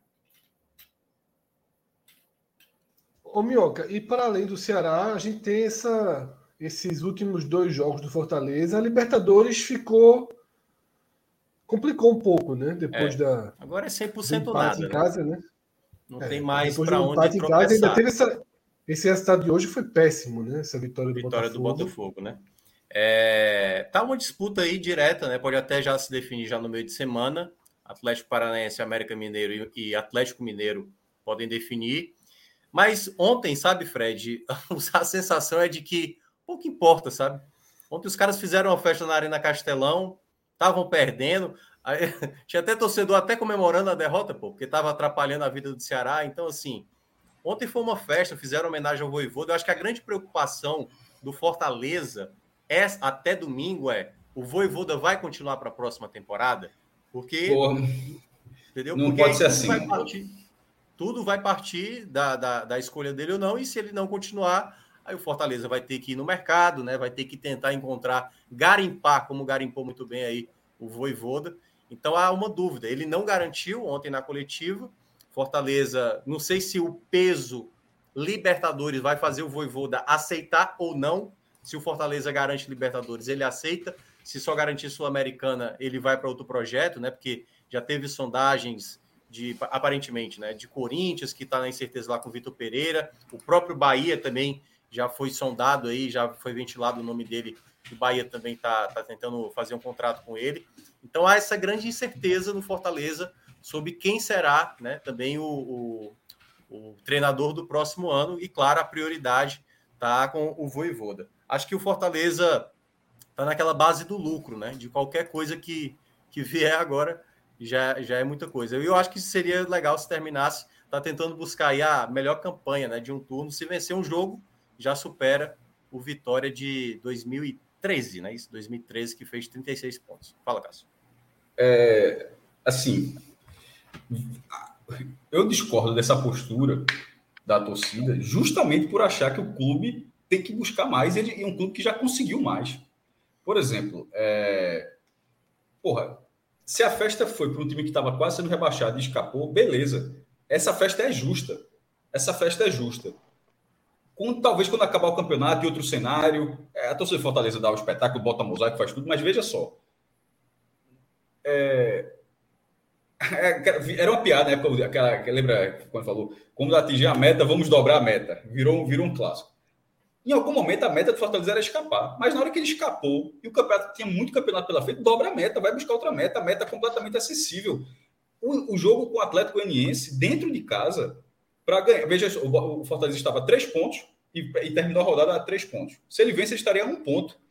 Não, veja só, eu assim, eu, eu, eu torcedor do Fortaleza, se estivesse no Castelão, já, eu teria sofrido toda a ameaça de rebaixamento em boa parte do campeonato teria ficado muito feliz com a escapada gigantesca do time, mas ontem, eu estou sendo muito específico, ontem, ontem, nesse jogo, eu teria ficado puto. Porra, assim, é, veja, veja só, o time se vence o jogo, um jogo acessível, um jogo difícil, mas acessível, mas dentro do Campeonato Brasileiro, acessível muito, né? É um campeonato muito difícil, era um jogo acessível. Detalhe, se você... nunca venceu o Atlético Goianiense aqui, cara. Seis não, jogos. É assim, nunca é, tem, tem as estatísticas que são muito doidas, mas, mas mesmo com essa estatística, continuava, continuava, ainda assim era um jogo acessível, dentro desse campeonato. É, eu teria ficado puto. Porra, meu irmão, que, que oportunidade. Né? Não é que significa que se ganhasse ontem para a Libertadores, não, mas se ganhasse ontem, estaria hoje faltando duas rodadas a um ponto da disputa pela Libertadores. O ano do Fortaleza não acabou. Assim, a festa de que um ano acabou, o ano não acabou ontem, não. Ou se acabou, acabou justamente porque empatou. Se o ano acabou ontem, foi justamente porque empatou. Então, é, o fech... a, a, festa talvez ficasse para depois. Ó, ontem era ontem, vendo de fora, eu não estava lá dentro para sentir. É, é isso que eu estou falando. Antes que alguém fique puto aí, eu estou falando assim, tentando me colocar um pouco na situação, mas vendo, obviamente, de fora, consciente, de, consciente disso. Ontem era para ter a frustração disso. A, a, frustração faz parte do futebol. Nem tudo é festa, não, porra. Assim, ontem não foi um resultado para ser festejado pelo Fortaleza. Não, não. Eu entendo, e está muito claro que alguém é. desenhe que o Fortaleza festejou, festejou a escapada. Mas a escapada já tinha acontecido. Ontem não era isso. Ontem era vencer e tentar partir para uma, uma. E, detalhe, o time continua na briga, tá difícil, mas continua na briga. Mas ontem, sim, sim. a vitória ontem deixaria muito, muito vivo. Então, terminar um a um, porra, do caralho, para assim. Depois que baixasse um pouco a bola, aí você, ah, meu irmão, é, não deu, lutamos, não tentou, não deu, o time lutou bastante, empatou e tal. Mas, depois de tudo que aconteceu no primeiro turno, ter escapado é do caralho. Isso, e isso se comemora. Mas existe o dia também onde você acusa. E assim, eu não acho que o resultado de ontem era para ter sido a maior festa do ano com o resultado de ontem. Assim, eu achei, achei meio desproporcional o que aconteceu, mas isso é, uma, isso é uma percepção minha, tá? Não, eu, eu sei que a galera gosta pra caralho certo? de festa, que a galera vê da forma, mas eu, tô, eu vejo de futebol de uma forma diferente, eu acho que eu tenho esse direito também. Não, deixa eu só explicar, certo? O que eu tô dizendo é o seguinte: o cara ontem que teve uh, o empate, ele ficou frustrado, certo? Não tô dizendo que ele terminou o empate, ele tava. Assim, na verdade, o Fortaleza agora, ele tá tentando ter algo a mais só que teve, por exemplo, o último jogo foi uma goleada que poderia ter sido 7 a 0 8 a 0 O Fortaleza levou um baile do, do Palmeiras. E aí ali já deu uma morgada, sabe, Cássio? E esse jogo, porque é o seguinte: faltam três rodadas, dois em casa. Um dos jogos era nesse domingo, às quatro da tarde. Era o dia perfeito para fazer a festa, fazer o mosaico para o Voivoda, homenagear, para ver se balançava o coração do. Pô, os caras colocaram o mosaico com a família do cara, entendeu? Para ver se conseguia balançar o coração do homem. Mas essa parte eu não questiono, Como é que eu vou questionar? 40 mil não, pessoas fizeram sei, a festa. Eu, eu, eu, eu sei que eu estou errado. Veja só, eu só estou dizendo que se eu estivesse lá, eu teria ido embora. Eu, eu, eu imagino que alguém foi. Eu, não imagino que as, que, os 40, que as 40 mil pessoas que foram para o Castelão, que não teve uma pessoa, porque é isso que eu estou falando, é o meu jeito particular é de ver futebol. É isso que eu estou querendo dizer. Eu não estou dizendo que foi toda a torcida. Teve, tanto é que teve alguns torcedores que ficaram com muita raiva. E eu acho que, sinceramente, e é questão da minha opinião, entendeu? O Fortaleza, ele não precisa ficar puto por não é, ganhar a vaga da Libertadores. Puto não, puto não. Ele pode ficar frustrado, lamentando, perder uma chance. Até porque o Fortaleza teve possibilidade de virar o jogo. Thiago Galhardo perdeu duas, três chances ali que poderia ter, ter resolvido. Mas pelo que foi essa Série A, não dá para usar esse termo de ah, é decepção. Não, simplesmente o time é incompetente. Não é isso, não. Eu falei senti, eu não, falei. Eu a decepção não tem como é que decepção, pô. O time, o time jogou Libertadores, passou para as oitavas final, ganhou a Copa do Nordeste invicto, ganhou o Cearense invicto, quase foi rebaixado, teve um puta retorno, se recuperou. Eu, eu não falei frustração do ano, não. Eu falei frustração do jogo. Eu, falei, eu fui muito claro. Eu, eu falei e frustração do jogo. Eu, aí eu, eu, repito. Eu no estádio, eu sei que eu, falei, repito, tem 40, 40 mil pessoas que pensam diferente de mim, que a galera fez a festa, mas eu, eu imagino que alguém foi embora. Eu teria sido, eu, teria sido um desses que ia embora. Gente, e mais uma vez, é uma, não é uma visão de. Não estou dizendo como se vê o futebol, estou falando de algo muito específico, é meu jeito particular, como eu vejo. Não é como as pessoas devem ver, como deveria ser visto. É como eu vejo. É muito específico algo o que eu estou falando. Não, eu sei, mas perceba. Tem torcedor do Fortaleza que não gostou da vitória do Botafogo hoje, por exemplo. Tem torcedor que ainda está na esperança de buscar essa vaga na Libertadores. Então, assim, não é uma questão de a torcida por completo tá simplesmente fechando. Tem torcedor que tá indignado, que acha um absurdo, que fulano de tal não é mais para jogar e tal. Então é uma situação que aí é que tá, né? Eu não acho que nem lá e nem cá. Não é uma situação para dizer que é uma coisa que ah, o Fortaleza, Fortaleza ele tá brigando ainda pela vaga da Libertadores. Não acabou essa possibilidade. Mas também não é para também arrancar os cabelos, porque se o time não conseguir, pô, tem possibilidade ainda de alcançar tem esse jogo contra o Bragantino, o Bragantino está muito mal, e tem um jogo contra o Santos, o Santos também que não está nada bem. Então, eu acho que o Fortaleza, a primeira coisa que, se assim, se eu sou Fortaleza hoje, vou lutar até o fim, e se por acaso acontecer, não vou, eu não me desesperaria por isso. O que era não. o desespero era no final do primeiro turno, quando o time praticamente não tinha perspectiva nenhuma que iria sequer escapar. Isso, eu acho que isso é muito garantir. claro, Mioca. Eu acho que isso é muito claro, assim, e todo mundo concorda. Eu acho que o ponto de Cássio é que, assim, é, a festa ontem, ela soa um pouquinho é, é, é desproporcional, porque foi um resultado muito ruim quando você está pensando em Libertadores. Veja só, ainda que o Fortaleza tenha tido um, um excepcional ano, e esse excepcional ano, tá, ele está ligado ao possível rebaixamento do Ceará, porque aqui ninguém fica fingindo que um time não, não, não influencia no outro. Tanto que a derrota ontem, que alguns falam que estava sendo comemorada, prejudicaria o Ceará. Então, esse esse elo entre dois clubes rivais sempre existe, sempre vai existir, vai existir. e sempre vai, e sempre vai interferir, desde a postura da torcida até as decisões da diretoria, tá? O que eu acho é que assim é, é, causa um certo porra, uma festa dessa, né, depois já está tão ruim, porém, porém, conhecendo pouco do que a gente já vem conhecendo, né, e anos acompanhando mais de perto, faz parte da torcida do Fortaleza também a autocelebração. Essas festas fazem parte da cultura da torcida do Fortaleza. Eu acho que assim, a gente aprendeu um pouco isso. E por mais que sou estranho, por mais que sou estranho, você tem uma festa daquela, depois do resultado frustrante, porque foi um resultado frustrante. Você pode ver até aqui no chat, algumas pessoas falando: não, é isso, é festa, eu fui, eu estar feliz.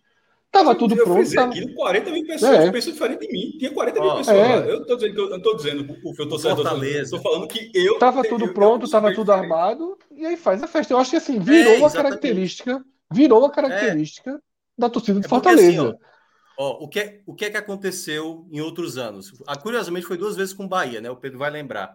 No ano em que o Fortaleza terminou na nona colocação, o último jogo da Série A, a torcida, a torcida já tinha preparado a festa. Se não garantisse a nona colocação, e o Fortaleza queria terminar na nona colocação, teria a festa também a mesma coisa. A mesma coisa também aconteceu ano passado, quando vence o Bahia e o Fortaleza já estava preparado a festa. Se não conseguisse, a festa ia ter. Então, é da característica do torcedor do Fortaleza. Mas vai ter torcedor puto, indignado. Se o Fortaleza não terminar na colocação, caramba, perdemos a chance de, de, terminar entre os 10 primeiros. Assim como tem torcedor hoje que está querendo de novo o time. Porque o Fortaleza, quer ou não, ele está batendo recordes ao longo das temporadas. E o cara tá olhando, cara, se a gente tiver mais uma vitória, a gente supera o Vitória daquele ano. Se a gente terminar no G10, vai ser três anos de série de, de é, quatro anos de série A com três vezes dentre os, os nove primeiros, os dez primeiros colocados. Então tem isso para o torcedor. Por exemplo, se o Fortaleza terminar entre os dez primeiros e o Corinthians for do quarto para baixo, o Fortaleza vai ser o sétimo do ranking da CBF. Tudo isso no pacote do torcedor, ele quer ainda conquistar até o final do campeonato. Óbvio que ele quer, mas não vai fazer disso o fato de não conseguir uma situação tipo assim. Claro que o cara vai lamentar, ele vai lamentar, mas ele também não vai por tudo que ele viveu nessa Série A e por tudo que ele já conquistou nessa temporada, não tenha dúvida que o torcedor ele está muito mais satisfeito e principalmente isso que o Fred mencionou, vendo o seu maior rival passar pelo que está passando, o torcedor é mais festa ainda, entendeu? Então é, eu acho que é nesse que... contexto que a torcida acaba... Minhoca, e tem uma questão cultural, tem uma questão cultural que é muito forte e a gente vai aprendendo com o tempo. E quem é um cara lá de Fortaleza, quando a gente fala algumas coisas aqui, ele fica puto. Ah, porra, vocês estão e às vezes, quando a gente vê alguma coisa de lá, também não, não pode não compreender. Eu vou citar algo que aconteceu depois da final da Copa do Nordeste, tá? E, e, eu acho que a gente nunca citou aqui, mas a gente comentou muito, Cássio. Desde a noite, né? A gente ficou no estádio por três horas, pelo menos, né? Fazendo a live. E a gente saiu do estádio, acho que por volta de onze e meia, meia-noite, né? E nós tomamos um certo susto, digamos assim, por não ver a festa pela cidade, né? A gente não viu na madrugada, mesmo sendo domingo, a gente não viu na madrugada, ali no final da noite, madrugada, bares lotados com a camisa do Fortaleza, lanchonetes abertas com torcedores do Fortaleza, tá? Quando o esporte ganhou do CRB e foi para a final, e eu também passei duas horas da manhã por Boa Viagem, não tinha uma lanchonete, uma lanchonete em Boa Viagem que não tivesse absolutamente tomada de torcedores do esporte. É, no dia seguinte, você andava pelas ruas de Fortaleza e você via muito poucas camisas. Você via pouca camisa de Fortaleza para quem ganhou o título. Aqui em Pernambuco, ganhou um título, pode ser o estadual. No dia seguinte, a criança vai para o colégio, o pai autorizando ela entrar com a camisa do time. Né? A cidade fica tomada pelas coisas do time. São e no estádio, por exemplo, a festa é muito menor aqui. Ninguém faz uma festa pode no estádio sido, aqui. Pode ter sido um dia de Fred, apenas um dia que Fred ganhou essa percepção, mas também pode ser um, um costume diferente apenas. Isso é. Assim como, por exemplo, a gente não vê por aqui festas como a gente vê no Castelão.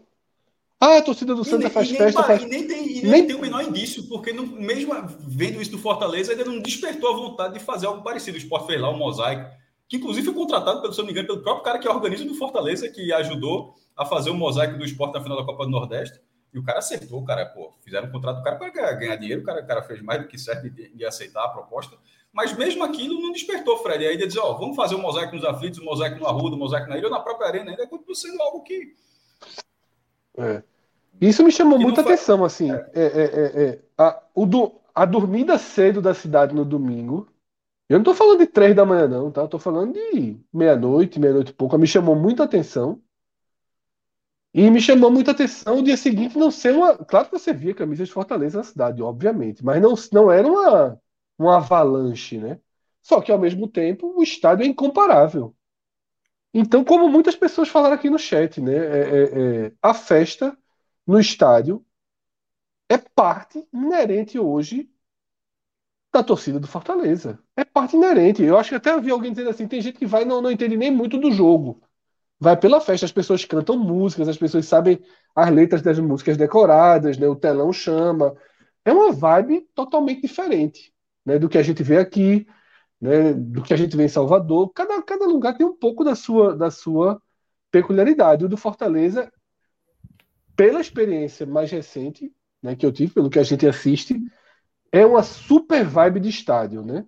O pré-jogo é muito grande, o pré-jogo é muito bem feito, tá? A festa no estádio, da saída, inclusive isso é muito lucrativo para o próprio clube, né? Porque você está ali consumindo ao longo do dia. Eu é acho a festa gigantesca. É muito parecido com um evento, na verdade, aqui. Um grande show. Vai ter o show de Elton John, como teve aqui na Arena Castelão. Todo mundo vai para o show do Elton John, termina o show, todo mundo vai para casa, entendeu? Então, assim, aqui não tem uma coisa, pelo menos assim, né? Eu nunca reparei. Tem, por exemplo, quando acontece um título, por exemplo, campeonato cearense, quando tem uma rivalidade mais direta, acontece mais. É isso, aí tem um, uma noite de fogos, aí no outro dia, aí o cara faz questão de usar a camisa do seu time por ter vencido o rival. Mas eu acho que em outras situações assim, você vê, por exemplo, você vê muito mais no pré, no, no dia do jogo, entendeu? No dia, por exemplo, Fortaleza e River Plate. A cidade estava, muitos torcedores do Fortaleza estavam animados com aquela partida. Você via muita gente com a camisa do Fortaleza. A expectativa era alta para viver esse momento especificamente. Mas, de fato, aqui não tem, pelo menos Alguns bares têm, uh, tem, tem alguns pontos de apoio onde a torcida vai depois do jogo, vai comer, vai comer em algum canto e tal. Mas não tem essa coisa de varar à noite, até porque era um domingo, né? Domingo, 11 é. horas da noite, o cara Mas me chamou muita atenção, me chamou muita atenção isso. É, mas faz parte, é o que eu disse. Eu, no, no, na semifinal contra o CRB, acho que foi numa quinta-feira, assim como me chamou a atenção também. Não é que assim é regra absoluta aqui, não. Mas voltando da arena, né? Que é muito longe, e a gente também passou horas lá depois me chamou a atenção ver assim o quanto né, um jogo na arena, porque um jogo na arena aqui significa um jogo de 40 mil pessoas, né? Um jogo de 40, 40 e poucas mil pessoas, que não é um jogo na ilha, que é um jogo de 20 e poucas mil. Quando enche, né?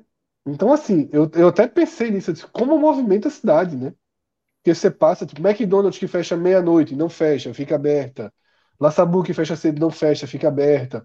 Os bares, todo mundo vai esticando pelo fluxo, né? Assim como acontece quando tem um, um, um super show, né? Um Guns N' Roses, né? Quando tem um show desse porte, também é a mesma coisa, todo mundo estica um pouco. Mas aí são, são questões culturais, pô. Assim, é. Eu acho que a gente nunca vai imaginar que é, é, não, não faz parte da cultura. Eu não vejo do do esporte, do do náutico, é, fazendo uma festa tão organizada, tão, tão é, é, tão né, organizada mesmo, sabe? É, é, tudo perfeitinho, com tanta, com tanta alegria, digamos assim, pela festa em si. Né? A do Santa Cruz talvez um dia seja capaz de fazer, mas mesmo, mesmo assim ainda acho que é ainda é muito diferente. O, o, o que a gente vê de Fortaleza é uma super produção. É uma espécie de um show. Né? É uma espécie de um show que tem um roteiro. Aquilo ali tem um roteiro, pô. As festas da torcida de Fortaleza têm um roteiro. Não é uma festa louca, um carnaval de Olinda, assim, é uma coisa roteirizada, de iluminação, de mosaico, de músicas, de bandeiras, de festas, de, de, de, de canções, de letras. Então, assim, é diferente. Eu acho que, que é difícil a gente medir e às vezes gera isso. Porque, de fato, o jogo de ontem é um jogo para o torcedor comum ir para casa puto, indignado. Mas a gente entende também é, é, eu acho que é mais pelo contexto do campeonato mesmo. Assim, é, é, tal qual, vamos lá, o esporte conseguisse a vaga do acesso ali na penúltima rodada. Como acho que a torcida do Bahia né, até falou assim, não teve assim essa coisa tão. Ah, subimos, subimos. Estava na cara que ia subir o Bahia, entendeu? Mas também não é, mais. É, diferente, é diferente, Mioca. Eu sei que você vai tentar comparar, mas é, é, mas assim, mas é, são, é, diferente, não significa que um é certo ou errado, não, é só diferente. É, é, o mais próximo que eu lembro, é só diferente, não é, não é, nem certo ou errado, é só diferente. O mais próximo que eu já vi disso, o Sport não estava jogando em casa, foi em 2014. O, é, o Sport estava. É, desculpa, 2007. Que 2014? 2007. O Sport campeonato complicadinho ali e tal. Aí teve um jogo contra o Cruzeiro. O Sport deu 30 mil na ilha, fez o gol de Gabiru, que tinha feito o gol do Mundial com o Inter. Aí o Sport fez 1 a 0 salvou. Festa porque salvou ali. Só que o campeonato andou. Aí na última rodada, o esporte pegou Juventude rebaixado, Juventude já rebaixado. Se o esporte vencesse, ele estava na frente, se ele vencesse, ele, é, se ele perdesse, ele, ele seria ultrapassado, certamente. Mas se ele vencesse, ele iria para a Sul-Americana. E que já ali era vista como algo interessante para o esporte. O esporte perdeu esse jogo, Juventude. E foi, assim, uma frustração gigantesca. Não teve esse negócio de, ah, escapou, o time estava quase rebaixado, mas escapou. Na hora que escapou, deixa... dobra a meta. escapou. O que é que tem para fazer agora? Na rodada seguinte era, era a Sul-Americana, perdeu do rebaixado e todo mundo ficou puto com aquele jogo. Mas Magrão, Magrão falhou, inclusive. E perdeu, e perdeu, é, ficou com e raiva, perdeu, mas ficou com raiva. Perdeu lugar no G10 também, né? Perdeu lugar no G10 também. Porque na última rodada, o esporte dependia só dele para ir para a Sul-Americana. Fora de Teve casa, raiva, meu. Quando o Atlético Paranaense, pô, é, veja só, não, pô, pô, é, é foda, aí, não, é a mesma coisa. Não é a mesma coisa. Não, não, mas a questão não é, jogo em casa. Não é a mesma você tá na última rodada dependendo só de si, você perdeu. Veja, eu fiquei, viu? Eu fiquei. Mas, eu sei, mas teve, disse que não teve comoção, Fred. Teve comoção? Não é, teve. Não. Não, mas eu também acho que não era caso de ter comoção, A comparação não é a mesma, Minhoca. Pô, Atlético Paranaense fora é, de casa com Atlético é Paranaense é em casa dizendo, é Mas é isso que eu tô dizendo. Você sabe que é, é isso que eu tô dizendo. Mas é isso que eu, eu assisti dizendo. o jogo do Bahia nesse dia, porque para é mim a chance maior era o Bahia. Era mais fácil o Bahia perder do Santos, né? Era Bahia e Santos. É, mas é, é, Bahia Santos. é, óbvio que há uma frustração com a situação, mas não dá para transformar uma coisa para ser. Pelo menos. Ninguém, mas ninguém transformou, mas ninguém transformou, é porque você está tentando traçar paralelos que eu acho que não, não existem. Tem gente que concorda com você. Tem torcedor Fortaleza que está indignado até agora, porque é. empatou ontem. O que eu estou dizendo é, eu, eu como torcedor, eu não ficaria indignado com essa situação. E a, e a chance, ela não acabou. É bom deixar claro. Tem mais dois jogos. Não, com a situação não ficaria, não. Veja só. Eu Exatamente, não chegaria em casa. Veja só, eu não chegaria em casa. Eu não chegaria em casa. Eu não chegaria em casa e perderia uma noite de sono, não. Exatamente. Não é ser tipo assim. Ninguém, ninguém, falou isso também, não é isso, não, porra. Não é isso. É porque você falou a palavra eu... puto, pô. Ninguém ia estar tá puto com a situação no jogo, puto, no jogo. Eu não conseguiria jogo. ficar cantando depois. Não, eu, tá é, caralho, é. Eu não jogo... conseguiria, é, eu não conseguiria ficar cantando depois. Mas eu também não perderia minha noite, não. Eu, porra, eu sairia para comer normalmente. Eu ia ter, ah, isso eu tô falando até numa fase que eu, que eu me importava mais, assim.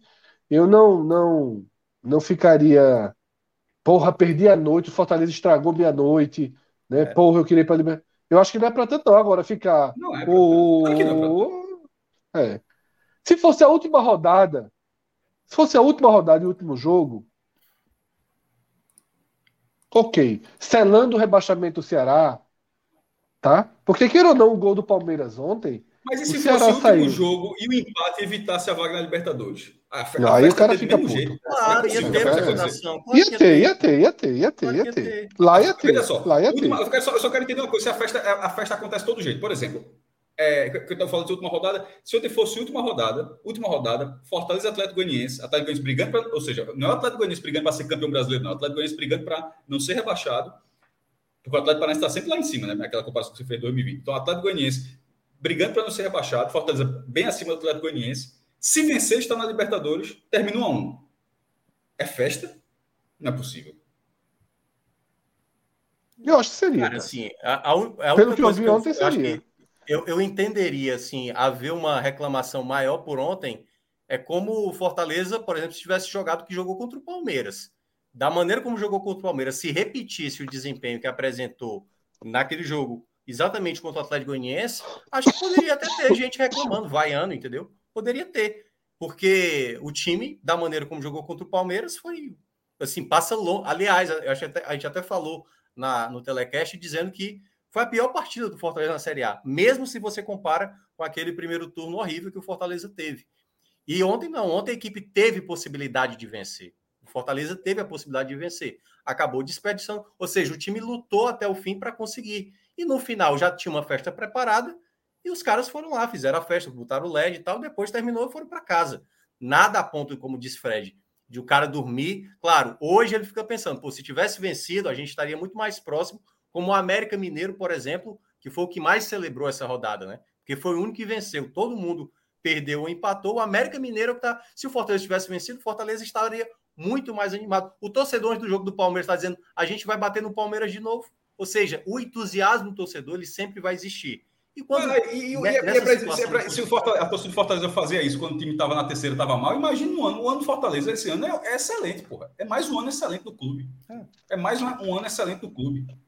Isso não, tá, não, é, o que, é o que eu falei. Celebrar, é o ano, celebrar o ano, celebrar o é. ano não está em discussão, não. Ninguém tá, tá. Só estou falando assim que, tipo, não interessa o que acontece no campo, assim, se tiver uma festa marcada, é festa. Assim, assim, é, não, isso, é isso, isso, Cássio, assim, respondendo sua pergunta, eu acho que, sem dúvida alguma, se fosse a última rodada e o Fortaleza perdesse a vaga na Libertadores por isso, a festa seria do mesmo jeito, porque ele é assim que funciona lá. É, é assim eu realmente funciona, acho beleza, que é só é. é entender. Eu, eu, eu, é, assim, entender, eu cresci no futebol, eu sentiria, eu ia para casa assim, revoltado. Mas assim, é, é mas acho que tem, tem é, é, normal, é diferente. tem, tem contextos históricos, né? Claro que tem. Tempo, a torcida do Boca é, Juniors leva cinco azar dentro de casa, continua cantando. Assim, é, aquela, exato. É, são perfis, é. São perfis é, Tem contexto de oito anos de, de, de, de, Série C. Por isso, que eu, por isso que eu falei que o debate, esse debate tá muito bom. E, e, e tomara que eu acho que a galera do chat dessa vez aqui não tá nem, nem tem, não tá ninguém jogando hate nem nada.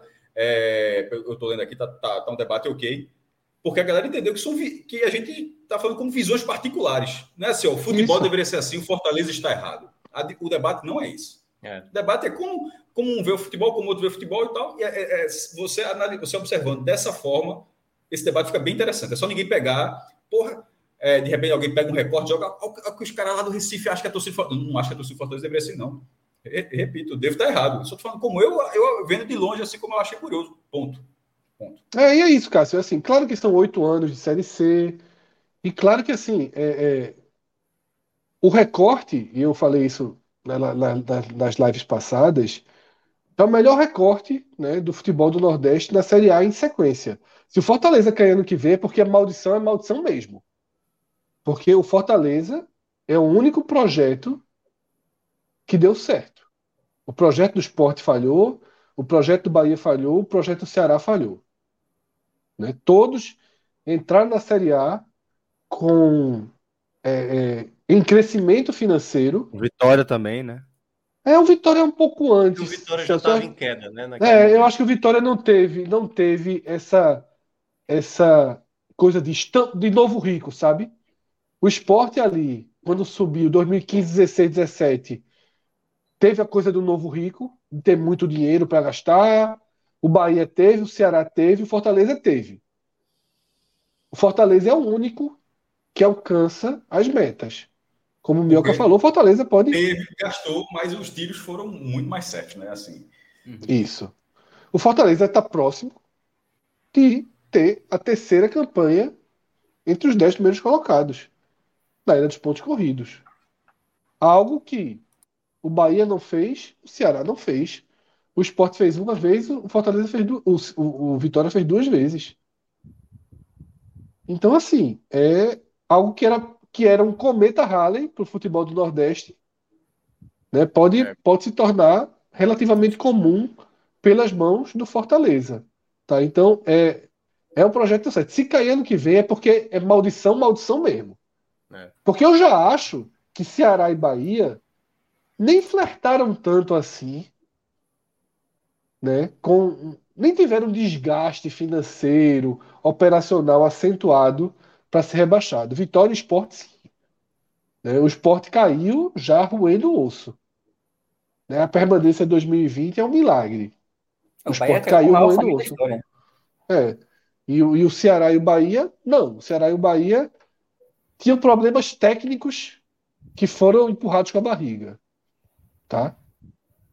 E o Fortaleza, que esse ano tinha problemas técnicos, conseguiu, na janela, dá uma arrumada muito grande na, na casa, e, né? Então eu acho que, bateu, que esse é o cenário. Tudo, e bate todas as metas. Eu acho que esse é o ano mais vitorioso do Fortaleza, né? Ganha Copa do Nordeste, ganha Cearense, vai para oitavas de Libertadores no seu primeiro ano, chega nas quartas de final de Copa do Brasil, consegue essa recuperação na o mais vitorioso foi ano passado, meu. Eu acho que esse ano foi, foi em termos de tudo que o time teve a disputar, porque, pô, você juntou com Libertadores. G4 da Série A e, G, semifinal da Copa do Brasil. Veja só, ano passado não, foi ano passado foi maior. Eu não acho. Eu, eu, enfim, eu discordo, mas assim, eu acho que esse ano era um ano muito mais difícil para o Fortaleza, porque no ano passado tinha um calendário de uma certa forma até mais, não é mais fácil, mas tinha uma assim, você disputou uma Libertadores, pô. Uma Veja Libertadores só, G4 da primeira divisão é algo assim. Não é possível você Não, tudo bem. É G4 da primeira divisão é algo assim. Muito, uma, muito uma mais coisa, difícil do que chegar nas oitavas de final da Libertadores. Mas Libertadores no porque meio, a premiação. Aí, A premiação do ano passado, ela meio que veio esse ano com a participação, né? Então tem esse lado também. É. Tipo, e eu acho. Já falando de resultados esportivos. O CG, o quarto lugar na primeira divisão é muito mais difícil do que chegar nas oitavas da Libertadores. Eu acho assim, que oitavas da Libertadores, você ser lanterna da Série A e fazer a recuperação até tendo a, hoje. Mas aí é premiar, é premiar a sua incompetência no turno. Não, Porra, não, não, o, não, o, fato de outro mostra... ter sido bem o ano inteiro, aí tu vai dizer que o outro ano é melhor porque ele estava na lanterna e se recuperou? Não, é foda, mas né? exatamente. Né? Quando você vai juntando Copa do Nordeste, Campeonato Cearense, quarta de final de Copa do Brasil, que é só uma vaga antes da semifinal, e o fato de você conseguir uma recuperação que nunca na, na história do brasileiro teve tal qual parecido a essa, eu acho que esse ano ainda é melhor. Assim, Pô, mas assim, veja, não, eu, eu, eu, só, né? veja, eu, só eu, aceito, acho, eu só aceito debater é esse ano se colocar o Ceará na conta. Eu acho muito melhor o ano 2021, porém o rebaixamento do Ceará, se entrar na conta, aí é que. Não acho. Para mim, não, não, mim é, só, é Sem colocar Ceará, sem colocar rivalidade. Não, sem colocar Ceará, ano passado foi melhor. Não, mas a minha Lógico, ano passado foi melhor. Colocando. Só resultados esportivos. 2021 é muito melhor que 2022, pô. Assim, muito melhor. Até porque não, não houve, a gente falou isso, né? Não houve a super celebração da Libertadores. Se tivesse vivido a Libertadores com um pouquinho mais de intensidade, eu até concordaria, mas o, o Fortaleza viveu. A gente não viu esse Fortaleza da, do segundo turno do brasileiro na Libertadores. A gente não viu Fortaleza da Série A do ano passado na Libertadores. Era sempre e todo dia um discurso repetitivo, cansativo de botar time misto, de não sei o quê, de tirar o pé, de abrir mão, de não sei o quê. Aquilo era um inferno, uma chatice da porra que acompanhou Fortaleza na Libertadores, acho que foi muito mal vivida. Tá? Mas é, é, é um pouco difícil comparar, porque por, por, isso que Pedro falou, a Libertadores esse ano é consequência direta da, da, não, é, da é temporada 2021. Né? Eu tô falando, é. falando desafio técnico. O desafio, veja só, eu, eu, eu não estava falando, pô, o time está na Libertadores, pô, você está lá, é óbvio que está no patamar mais alto. O patamar esportivo mais alto do Fortaleza, veja como são coisas diferentes. O patamar esportivo que o Fortaleza alcançou mais alto foi esse ano, foi chegar, ficar entre os 16 da Libertadores. Esse é o é. maior resultado esportivo que o Fortaleza conseguiu. Como é o do Bahia ter chegado nas quartas de final da Libertadores 89, como, como é o do Sport ter sido oitavas de 2009. É, é o maior patamar esportivo, mas não é o maior desafio técnico. O maior desafio técnico enfrentado pelo Fortaleza foi ser quarto lugar num campeonato de 30 rodadas. Assim, e foi é muito quarto, maior. Foi, Isso é muito mais difícil. É, mas era, mesmo. era não é que seja pouco mais, não. Eu, eu tô para mim, eu, eu tô dizendo que assim, um G4 da divisão vale duas oitavas da Libertadores. Eu sei, mas é porque, queira ou não, o fator Libertadores esse ano, de uma certa maneira, afetou no começo do Brasileirão, entendeu? Mas, Minhoca, então, vê só, o que o Fortaleza é fez esse ano. É, é, mas o, o que o Fortaleza fez esse ano é alcançável. O que o Fortaleza fez ano passado, alcançável? eu não sei se é alcançável. Aí não, aí eu discordo total, pô. Alcançável não é alcançável. Não foi a equipe Chegar que fez isso, da Libertadores? Não, Minhoca, não, mas, mas aí tu tá puxando. É o que o Cássio é, falou, tu tá pegando o buraco tá, para puxar. Tu tá premiando, tá premiando quem ter sido lanterna, porra. Não é não, pra fazer isso. Inalcançável, eu tô, eu tô trazendo inalcançável ano passado, pô. Eu tô trazendo Sim, campeão, temporada. campeão. Veja só, eu não duvido, eu não acho nada absurdo que o Bahia, daqui a dois anos, seja campeão do Nordeste, oitava Libertadores e décimo na Série A. Daqui a dois anos, se o Bahia conseguir, a gente discute isso. Sim. Mas hoje Ninguém Agora, Minhoca, tu, a gente fica velho e não vai ver um time do Nordeste ser no mesmo ano G4 do brasileiro e Isso é semifinal da Copa do Brasil. Exatamente. A gente não vê, não, negão. Dá, dá para imaginar sim. Dá para imaginar. Tá, vai. O Bahia nunca passou das quartas. O, o Sport tá morto. O Ceará vai para a segunda divisão. Quem Agora, é que vai fazer? Um time que, um time que vai disputar Libertadores, um time que vai disputar Libertadores, Série A, e ao mesmo tempo Copa do Brasil, vai conseguir esses três ao mesmo tempo? Eu acho difícil. Oitavas de final, quartas de Copa do Brasil e possivelmente um G10, eu acho que vai demorar. Eu acho que é mais fácil. A quarta de Copa do Brasil foi vencendo o jogo, né, meu? Largou muito, largou já na frente, né? Não, mas passou duas, passou duas, duas né? fases, é. é eu acho alcançável. O campeão do Nordeste, eu acho alcançável. Tá? Eu acho alcançável. Eu, eu não, mas, veja só. Mas aí, claro que, que Bahia... tudo que o Fortaleza fez e tudo que o Fortaleza fez nos últimos anos, a coisa mais difícil de repetir é o G4, porra. Cara, o Fortaleza ele, tá, ele vai terminar da Libertadores, tu pode ser sétimo, oitavo na Série A e ir para oitava da Libertadores ano que vem. Sempre final da Copa do Brasil, tu pode pegar uns mata-matas ali e, e, e, chegar. Como é, tanto é que o futebol do Nordeste tem algum, tem várias semifinais no século XXI. Foi com Vitória 2004, Ceará 2005, Ceará 2011, Sport 2003, Cara. 2008, Fortaleza agora, ou seja, sempre final chega. É só ver agora, o seguinte, G4, é só ver o seguinte. Só tem um G4. É só ver o seguinte, é só ver o seguinte. Oitava um... Libertadores já foi alcançado. Já foi mais o do que isso. Chegou, o, o, país já foi Chegou até com o que foi melhor. Chegou até com o que foi rebaixado, Fred. E naquele certo. mesmo não foi rebaixado. Certo. O certo, Fortaleza estava a ponto chega, de ser. Ó, presta atenção. O Fortaleza estava a ponto de ser rebaixado na temporada. E conseguiu Sim, uma escapou. onde. Ok. Mas perceba, o Atlético Goianiense, o Atlético Goianiense chegou numa semifinal de Copa do Brasil e semifinal de Sul-Americana. Isso custou possivelmente o rebaixamento dele para a Série B. Sim. O Fortaleza, ele teve tempo ainda de se recuperar. Quando você olha o geral, você recuperar da maneira que foi na Série A, você garantir uma oitava de final de Libertadores e ainda dois títulos na temporada, eu não tenho dúvida que esse ano isso, é o mais... Dois títulos, dois títulos, e, e, e, isso tu fala em relação simultâneo, de forma simultânea, o Fortaleza foi, foi G4 na Copa do Brasil na Série A. Assim, poderia ter priorizado um, um, um campeonato, poderia ter atrapalhado o outro e não aconteceu. Ah, mas, pô, é Libertadores é diferente, Copa Brasil, um Copa do Brasil. Uma coisa é você pegar o CRB no ano, e no outro você pegar o Estudiantes, o River Plate, o Colo-Colo. É bem diferente, pô. A Libertadores é a principal competição da América do Sul. Não dá para fazer uma comparação Copa do Brasil com o Libertadores. Em termos de e peso. o ano que levou, o ano, veja só, o ano que levou o Fortaleza a Libertadores foi o ano anterior, pô. Agora sim, vou, vou ah... sério, eu acho, eu acho que esse debate aqui, eu acho que esse debate que a gente está tendo aqui, talvez só exista aqui. Eu acho que qualquer outro podcast no Brasil, se perguntar meu irmão, o que é que vale mais? É, é, é oitavas de final e não ser rebaixado, oitavas de final da Libertadores e não ser rebaixado, ou ser quarto lugar e semifinalista da Copa do Brasil. Eu, eu acho assim que só, só aqui a gente se debate. Assim, eu, tô, eu acho que em outro lugar se debate. Não, mas aí você, você, tem, você tem ainda a conta a Copa do Nordeste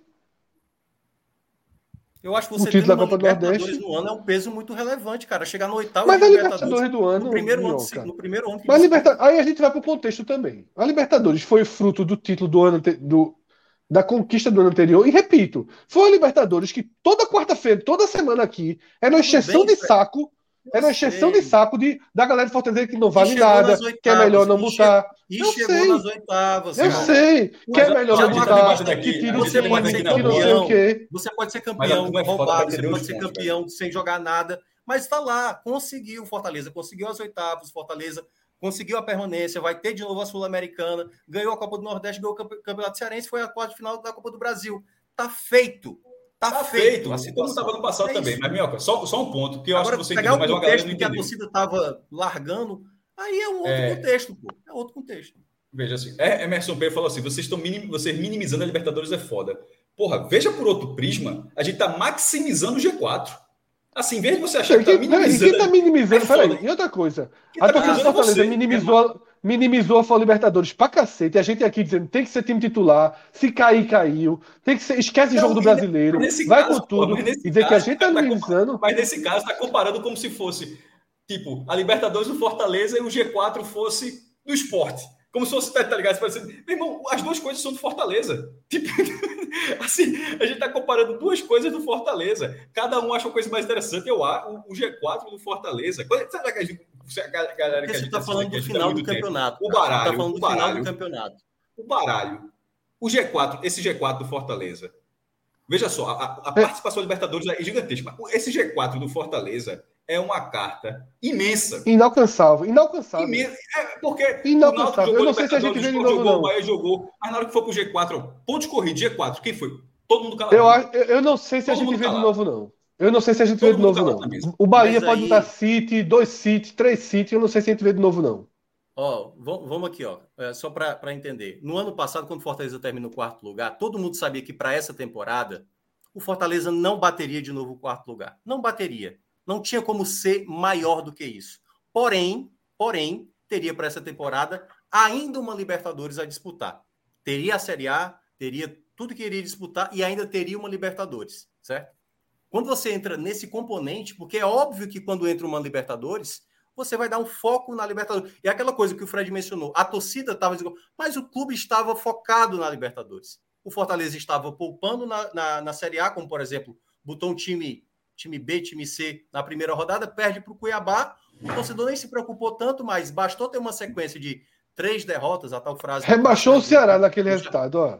Do, do, do Chatinho, por exemplo, quando largou com três derrotas, Naquele momento, o torcedor ficou preocupado, é, cara, na Libertadores a gente não vai ser campeão. E na Série A, com essa largada, aí preocupa. E aí, para o torcedor, virou esse misto. Mas tinha muita contestação em cima do Voivoda, porque o time jogava de um jeito na Libertadores e não jogava o mesmo na eu Série só, A. Só, a, a. a, gente só tem que ter cuidado, até porque eu já, já falei alguns minutos, alguns, alguns minutos, eu deixei bem claro que eu não estava debatendo o patamar esportivo. O patamar esportivo, eu, eu frisei isso. O maior alcançado pelo Fortaleza foi oitavos da Libertadores. Estava falando de desafio técnico, dificuldade. E assim, é... Gabriel até falou do Raiz Tricolor, falou aqui, Cássio, o Fluminense fez exatamente a mesma coisa, mas em anos invertidos. G4 em semifinal da Copa do Brasil em 22 e quartas da Libertadores e sétimo do Brasileiro em 21. E todo mundo acha melhor esse ano atual. Você joga, tem um você joga oito meses contra os maiores times do Brasil, que são maiores do que os outros times do continente, e tu tá lá em quarto, em quarto lugar. É, é, assim, nesse caso, não é. A, a, a Libertadores não está. Não, é só estar falando de desafio técnico. O desafio técnico dela foi inferior ao que o Fortaleza encontrou e conseguiu superar na primeira divisão. E a galera falou assim: em termos de resultado, eu sei que é comparado ao ano todo. Aí eu vou dar outro exemplo. Minha, estou defendendo só a minha posição. Eu nunca vou dizer que é certo, é a minha, é minha posição. Em 2015, vai falar agora um pouco, o Sport foi sexto lugar. Fez a mesma pontuação que o Fortaleza foi quarto. Ou seja, foi uma grande campanha. Dentro do campeonato, dentro do campeonato, ele fez assim, ele somou o mesmo número de pontos. Ou seja, foi uma grande campanha do mesmo jeito. Só que não foi Libertadores, porque não tinha G6, e ficou duas posições abaixo. Naquele ano, o Sport perdeu o Pernambucano ser eliminado pelo Salgueiro. Copa do Brasil apanhou, não lembro nem onde que foi parar. Mas um ano antes, foi campeão da Copa do Nordeste em cima do Ceará, dentro do Castelão, foi campeão pernambucano, eliminando o Santa na semifinal e, elimina, e ganha do Náutico na final. E na primeira na arena, divisão, estreando a arena. arena. Na arena, visitante, né? E na, e na primeira divisão, 2014, não ficou nenhuma rodada na zona de rebaixamento. Zero. Sport, as 38 rodadas fora da zona de rebaixamento. Todo mundo do esporte só lembra do time de 2015. Assim, você pensa assim, qual o time assim? Todo mundo fala, porra, o time de 2015 é do... Meu irmão, o ano todo de 2014 foi um ano muito mais seguro muito mais seguro. Pronto. Eu acho uma coisa interessante. Aí, o time de 2015, no futuro, o time de 21 vai ser mais lembrado que o de 22 do Fortaleza. O time de 21 vai ser mais lembrado que o de 2022? Vai, vai, vai. É, com certeza, pô. Até porque o de 22 foi mexido. O de 22 porque, foi mexido. eu acho que tem uma coisa, ó, o, o Gabriel colocou aqui, uma coisa que eu concordo. O G4 é um feito maior de dificuldade. Libertadores é um feito maior de proporção. E eu concordo muito porra, nessa frase. Pelo amor de Deus, aí, porra, eu já falei isso, eu falei duas formas aqui. Não, mas, mas, mas, perceba, mas, mas, mas tem um detalhe importante, Cássio. Eu lembro demais do vídeo do Gabriel, no vídeo do Gabriel, no começo do ano, quando o Fluminense caiu na Libertadores. Gabriel indignado. Como é que vai pagar Felipe Melo? Como é que vai, como é que vai pagar Fábio? Os investimentos todos foram feitos. Aí o time foi para Sul-Americana. Cai na, na, na fase de grupos da Sul-Americana era também um contexto. O que é que sobrou para o Fluminense? Campeonato Brasileiro. É muito difícil hoje para um time brasileiro, com exceção de Palmeiras, Flamengo e Atlético Mineiro, que está decepcionando demais essa temporada, você conseguir fazer várias frentes em competições, principalmente para uma equipe que é daqui, velho, do Nordeste, pô. Do Nordeste é muito difícil. O Fortaleza conseguir essa recuperação na Série A, conseguir na primeira Libertadores umas oitavas, é muito grande é muito grande. Agora, mas claro, isso aí foi não disse, apaga, assim, não sei se é com outras palavras, mas assim, que é o duas vezes passado. isso. eu não discuti, não. Se o Fortaleza tivesse no ano passado uma terceira competição que também puxaria, possivelmente o Fortaleza não teria conseguido o quarto lugar da Série A do ano passado. Para esse componente desse ano, ele tinha uma Libertadores que praticamente comeu ali metade, ou um pouco mais da metade, aliás, desculpa, um pouco menos da metade ali do, do, da, da, do primeiro turno da Série A. Assim, mas é enfim, a gente já, já rodou, já rodou, cada um já deu seu ponto de vista. Eu acho que esse ano ainda é o ano mais vitorioso do Fortaleza. Até porque do ano passado o Fortaleza caiu na, na, na, semif na, na semifinal da Copa do Nordeste, o que foi considerado uma tragédia. Assim, nos pênaltis. Nos pênaltis, nos pênaltis na semifinal da Copa do Nordeste. Na Copa do Brasil foi eliminado pelo campeão Atlético Mineiro. E na primeira divisão ficou em quarto lugar num jogo que rebaixa o Bahia na última rodada e ele ganha quarto lugar, ganhando o jogo com o Corinthians perdendo, ainda ganha a posição, ganha a posição, termina em quarto lugar. Assim, é, enfim, a gente está andando em ciclos aqui. Eu, eu para mim, eu acho muito maior. Cinco competições. Em quatro, ele superou a meta. Em quatro. Em quatro, ele superou a meta. Mas não é assim, não é, não é valor. A meta da, liberta feijão, a meta da Libertadores feijões, era cair da fase de grupos, Mioca? Era terceiro lugar, disputar pelo menos a Sul-Americana.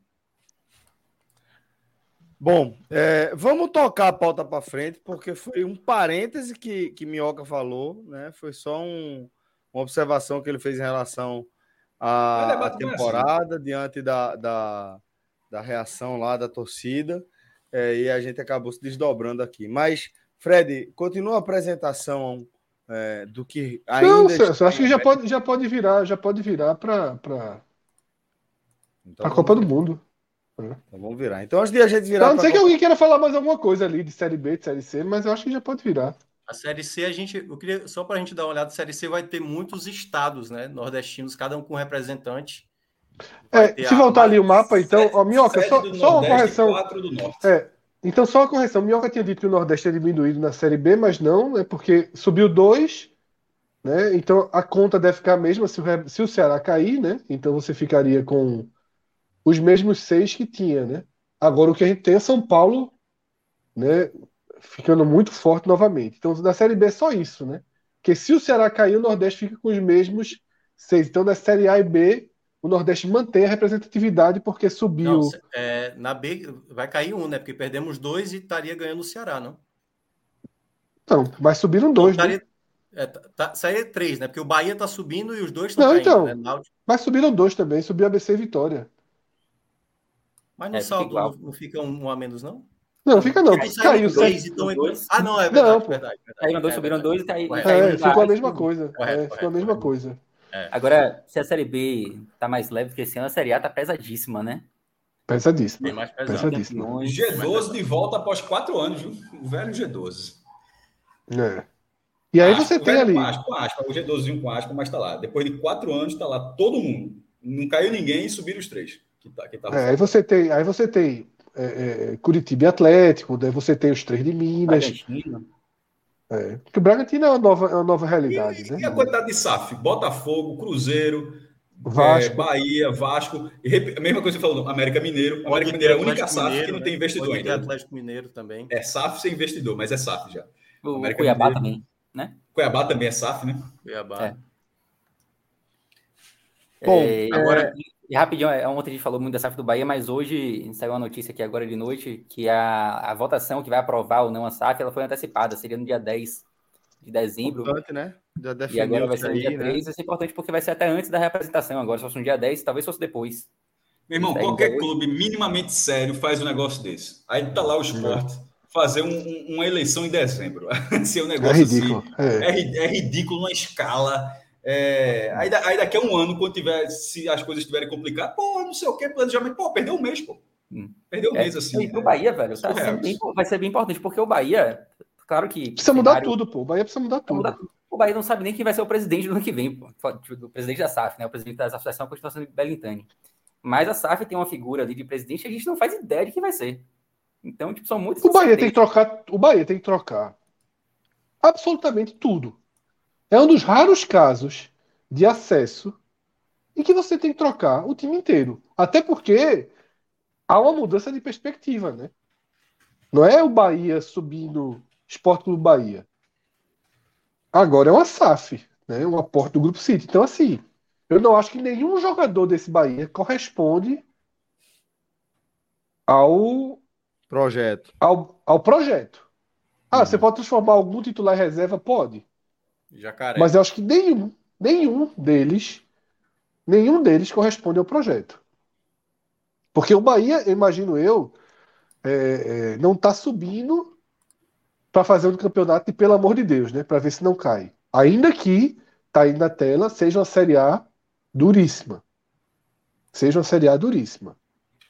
O Bahia precisa de um é para fazer o campeonato assim, de pelo menos ali sul-americana. E aí esse time não vai, tá? Esporte, Bahia, Grêmio é, é, e Vasco, né, que rodaram ali aquela série, série B, os times eram horríveis, pô. Horríveis. O Cruzeiro é o único time de acesso que pode se extrair alguma coisa.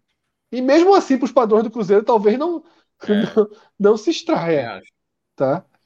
Porque os outros precisam de uma reformulação das maiores já vistas. O Vasco, veja, o Vasco tem jovens talentos que surgiram que podem ficar para ser reserva. Para ser reserva. Mas o Bahia precisa de reconstrução total. Treinador, presidente, goleiro, tudo, tudo, tudo, tudo, tudo. E como o Cássio citou o esporte, Assim, o esporte não pode perder esse mês. Se quiser fazer eleição em dezembro, faça. Agora, Yuri Romão e quem tiver à frente do futebol do clube, tome as decisões agora. Tá? Não pode É, não- respeitar. Uhum. Vai renovando contratos, vai trazer treinador, vai tomando decisões. No caso do Bahia, o que facilita assim é que sabe-se que o Grupo City já está trabalhando, até porque a aprovação da Assembleia ela é certa, né? Acho que ninguém tem dúvida que, que vai ser aprovado. Então, eles estão trabalhando ali nos bastidores, mas não divulgam absolutamente nada. O torcedor não sabe quem vai ser o presidente, quem vai ser o treinador, que tipo de jogador vai ser contratado. É, já, já houveram algumas notícias, assim, especulações, né? Especulou-se Rui Costa, que é um diretor do São Paulo, que poderia ser uma- um CEO ali do Bahia City. Tem um cara também do Grupo City, um, é, chamado Cadu Santoro, que está circulando muito aqui em Salvador, é sempre visto com, com o Vitor Ferraz, e tipo, eu tenho uma sensação, não é informação, mas uma sensação de que vai ser um cara importante em 2023, justamente por estar muito presente, esteve ontem, por exemplo, no Rei Pelé, mas a gente não tem certeza de quem vai ser essa figura. Porém, sabe-se, diferente do esporte, sabe-se que esse grupo que vai assumir o Bahia já está trabalhando ali nos bastidores, mesmo sem divulgar. Boa, galera. É, antes de a gente tirar a nossa pauta, vou pedir para Reloginho trazer aqui nosso querido Bet Nacional para a tela, para a gente dar uma caminhada aqui, fazer algumas. dar alguns palpites. Vê o que é que vem aí de jogos. Aí. Bom que daqui a pouco tem Copa é do Mundo, a gente vai poder apostar em jogos da Copa. Vai, vai, vai sim. Aí tem a Copa Verde aí no meio. ó. São Paulo pagando em Esquece isso aí, 95, esquece aí. Internacional pagando 3,70. Boas odds aqui nesse jogo. Eu acho que um, um papo- esse papão 2,48 tá bom, viu? Copa Verde, é? É. O jogo é lá no Amazonas, São Raimundo de Amazonas e Paysandu. Cadê? Participando lá? Cadê? Ah, tá, não tá aparecendo aí não, né? Ah, Aí. Aí, tá é, aparecendo. 2 e São 48 Jogo único, é? 2,56. O São e Raimundo. Jogo pagando único, é? 2,56, Pai, Paysandu pagando E de volta, 2,48. e de volta. Aí, Essa é a volta. ida. Essa é a ida? É a ida. É a ida. É. Tá pagando quanto o Paysandu? 2,48. Eu iria de Paysandu. Seco, Seco. solta o peixe. é. Paysandu mais empate, não, tá, não fica mais seguro, não? Vê lá, Bion, vê lá, relógio. É, deve ser bem pouco, né? Deve ser pouco, deve ser 1 e quebradinho. 1,38. É. Fica baixo, É né? muito pouco, é muito não, pouco. muito É. baixo. Vamos do Paysandu. Solta o peixe. Como é esse handicap asiático aí, hein? Eu nunca entendi. Rapaz, já, já me explicaram o handicap asiático algumas vezes, mas eu tenho dificuldade de, de, de compreender. Vai além da minha capacidade aqui. Relógio sabe. Relógio sabe. Eu já, já É, entendi o- também, mas. Os, os tipos te- sabe- devem saber como é que é. Ah, certamente. né? Bom, é, vamos, vamos, ó, soltamos o peixe aí, hein? Soltou a garupa aí. Ó, tá boa. Emerson Penha tá dizendo que handicap é quando o time dá gol. É isso? Ganha Aí. É. gol, é isso? É você dar um gol, né? Tipo, você. Ah, tá. Deixa o cara fazer um gol. Então dá tipo 2x1, Isso. 3x2. É isso. Isso, isso, isso, isso, isso. Só não sei como é a, a, a mecânica disso, mas é isso aí. É, É, Arthur Léo explica. Esse, esse asiático de zero é o mesmo de empate e devolve. pronto. Ou seja, aquele 1,70 é a mesma coisa do empate e devolver. Entendi. Tem mais aí? Tem os jogos da, tem os jogos Esse da, da Fortaleza contra o quarta-feira, né? Bragantino aí, né? O Bragantino É. tá num momento O terrível. Bragantino tá mal. Gente pode fazer uma, uma, uma soma aí. Fluminense, eu acho uma boa aposta. Fortaleza, uma boa aposta. Fazer isso com o Jair, você vai fazer isso com o Jair. Não, Mas já é salvou. Palmeiras. Não quer Ah, nada, né? Largou, né? Não. Ah, Passou um dizendo que não gosta de múltiplo. Agora é múltiplo. Largou, foi? Não, para fazer uma aí do, do... Largou. Que essa, essa tá interessante aí. Flamengo. É, pô, Eu não iria, não. Nem Palmeiras, nem Flamengo. Time que não quer mais nada é foda. Uhum. É foda. Eu fecharia aí. Agora, eu acho um bom tiro também o Atlético Goianiense, mas não pra múltipla. É. Solta a onça aí, então, relógio. Nessa Solta a dupla. onça, solta a onça. Onça, pô. tu sabe o que é onça, não? é? jovem. Agora, é tiros que eu acho bom, bons, tá? Havaí contra o Ceará, Atlético Goianiense contra o Atlético Paranaense. Apostar no É, a Havaí. Será que contra o Ceará é É, muito Havaí, boa, né? Havaí, 3,87. Mas o É. Ceará tá Pô, entregue pra Vitória do caralho. Havaí eu não apostaria, não. Pô, só Nem- apostar no empate. Mas vitória do Havaí. Vê, vê a Havaí ou empate. Havaí é muito ruim, pô. Meu Deus do céu, Havaí é muito É, ruim. Havaí empate. É muito ruim. Mas é pouco, é pouco, não vale a pena, não. É pouco não, Fred. Havaí ou empate 1,76. Não, porque eu acho que o Havaí, assim, ele não é favorito, seria um tiro, tá ligado? Tá. A partir da, da, da ruindade Seria do- pra ir lá, lá na odd alta mesmo, né? e da bazela que o Ceará tá. Mas aí, se for pra dar um tiro, eu prefiro o Atlético Goianiense o contra o. Atlético Paranaense. É, eu também Não. acho que lá é mais. É Vamos mais, de Atlético Goianiense, Atlético Goianiense.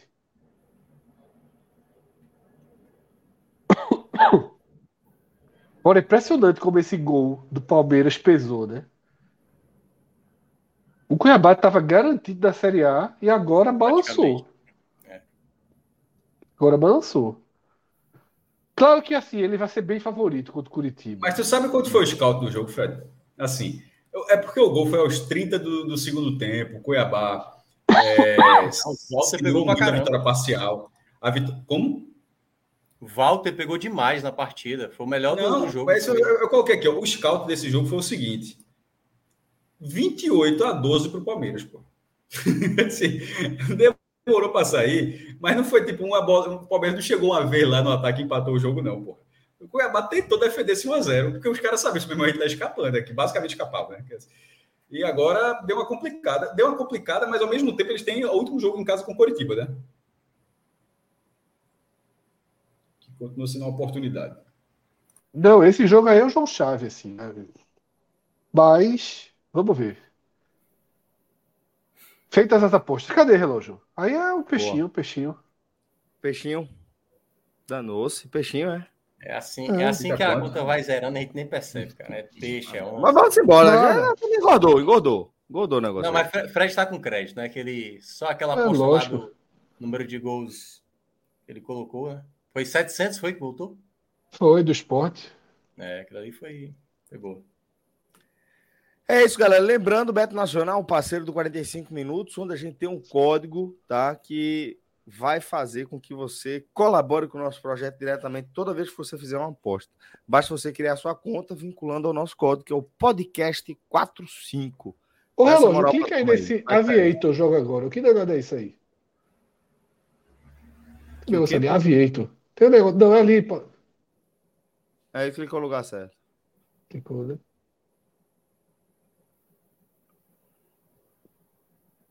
Que porra é essa, velho? Ah, rapaz, eu, eu, eu vi isso aí outro dia. É um negócio.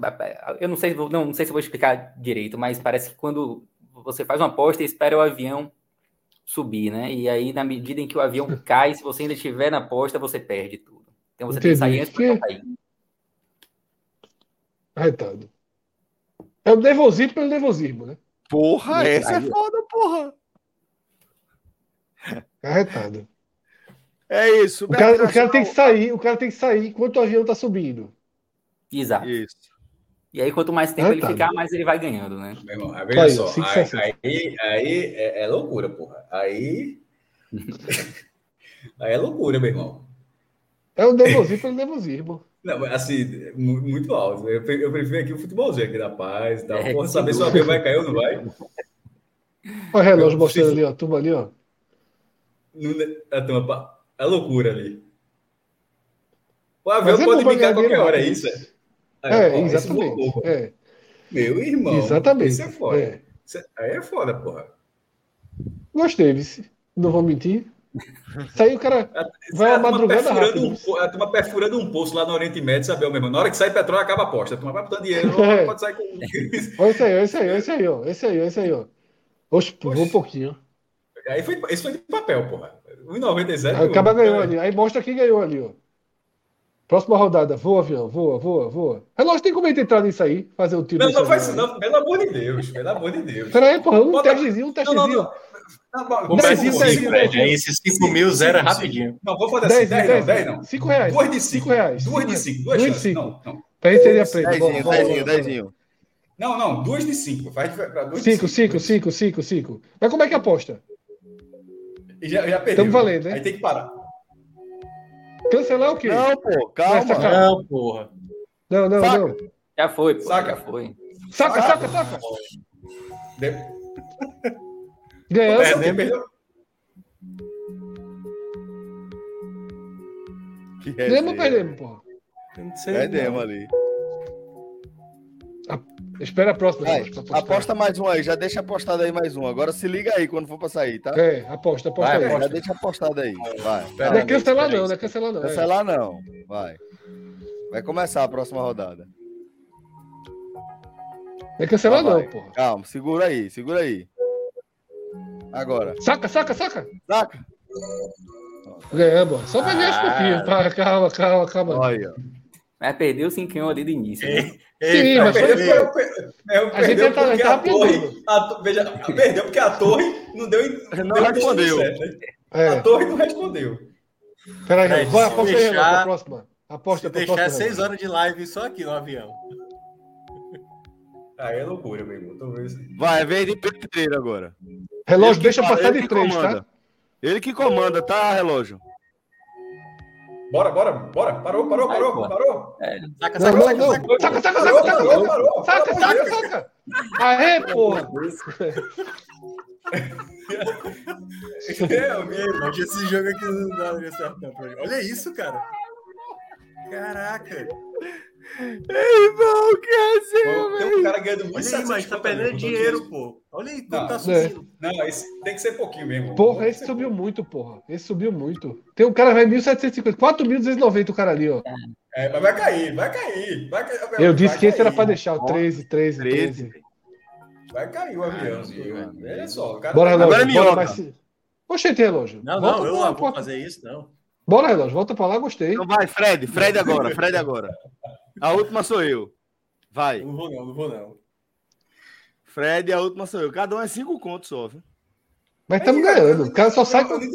A gente ganhou, não ganhou? Só pra entender. Ganhou, ganhou, ganhou, ganhou os 3 reais até aqui. é, mas perdeu mais que Aposta ganhou. pra próxima aí. Vai. Agora é com o Fred, tá? É. Vai. É pra próxima, não é isso não, é pra pra próxima. próxima, é pra outra, Esse gol tá pra valendo, não. Não, a gente tá na fila pro próximo. Ó, o cara já vai ganhando mil conto quase ali, ó.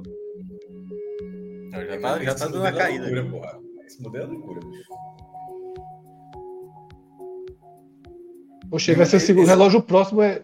Irmão, Botou e o Fred, o cara, o Fred, o cara tem que estar com o dente cerrado pra jogar, pra jogar isso aqui, meu irmão. Olha isso, cara. Caralho, era pra ter entrado desse, porra. O próximo O próximo é a um. O próximo é curto, vice relógio. Com 2,5. tu É tu agora, vice Fred. Então, já avisei, relógio. Tu vai com 2,5, tu tira. 2,5 tira.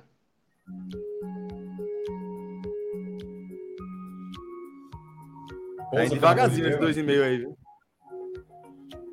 Pode pousar, irmão. Pode pousar, pode pousar. Tá bom, relógio, tá bom, relógio, tá bom, ganhamos, porra. Estamos ganhando dinheiro com isso, mais do que com futebol. Não, não, não, não, não, não, tá programa. Isso aqui, Três e meio. isso aqui é seis horas de seis, o cara ficar. Vai, eu agora. Vou curto, vice Celso. Vou curto. Meu amigo. Acho que vai até seis esse aí, não vai não?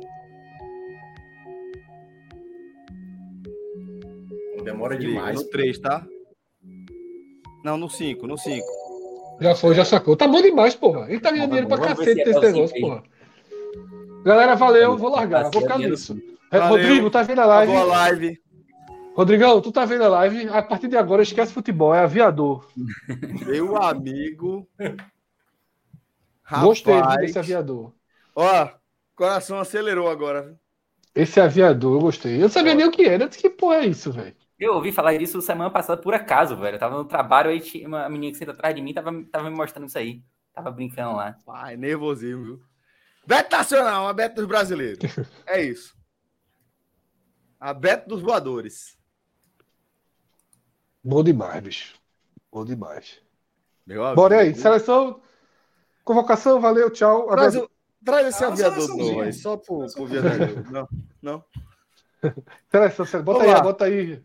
Convocação. Relógio. Convocação da tela. Aviador, aviador.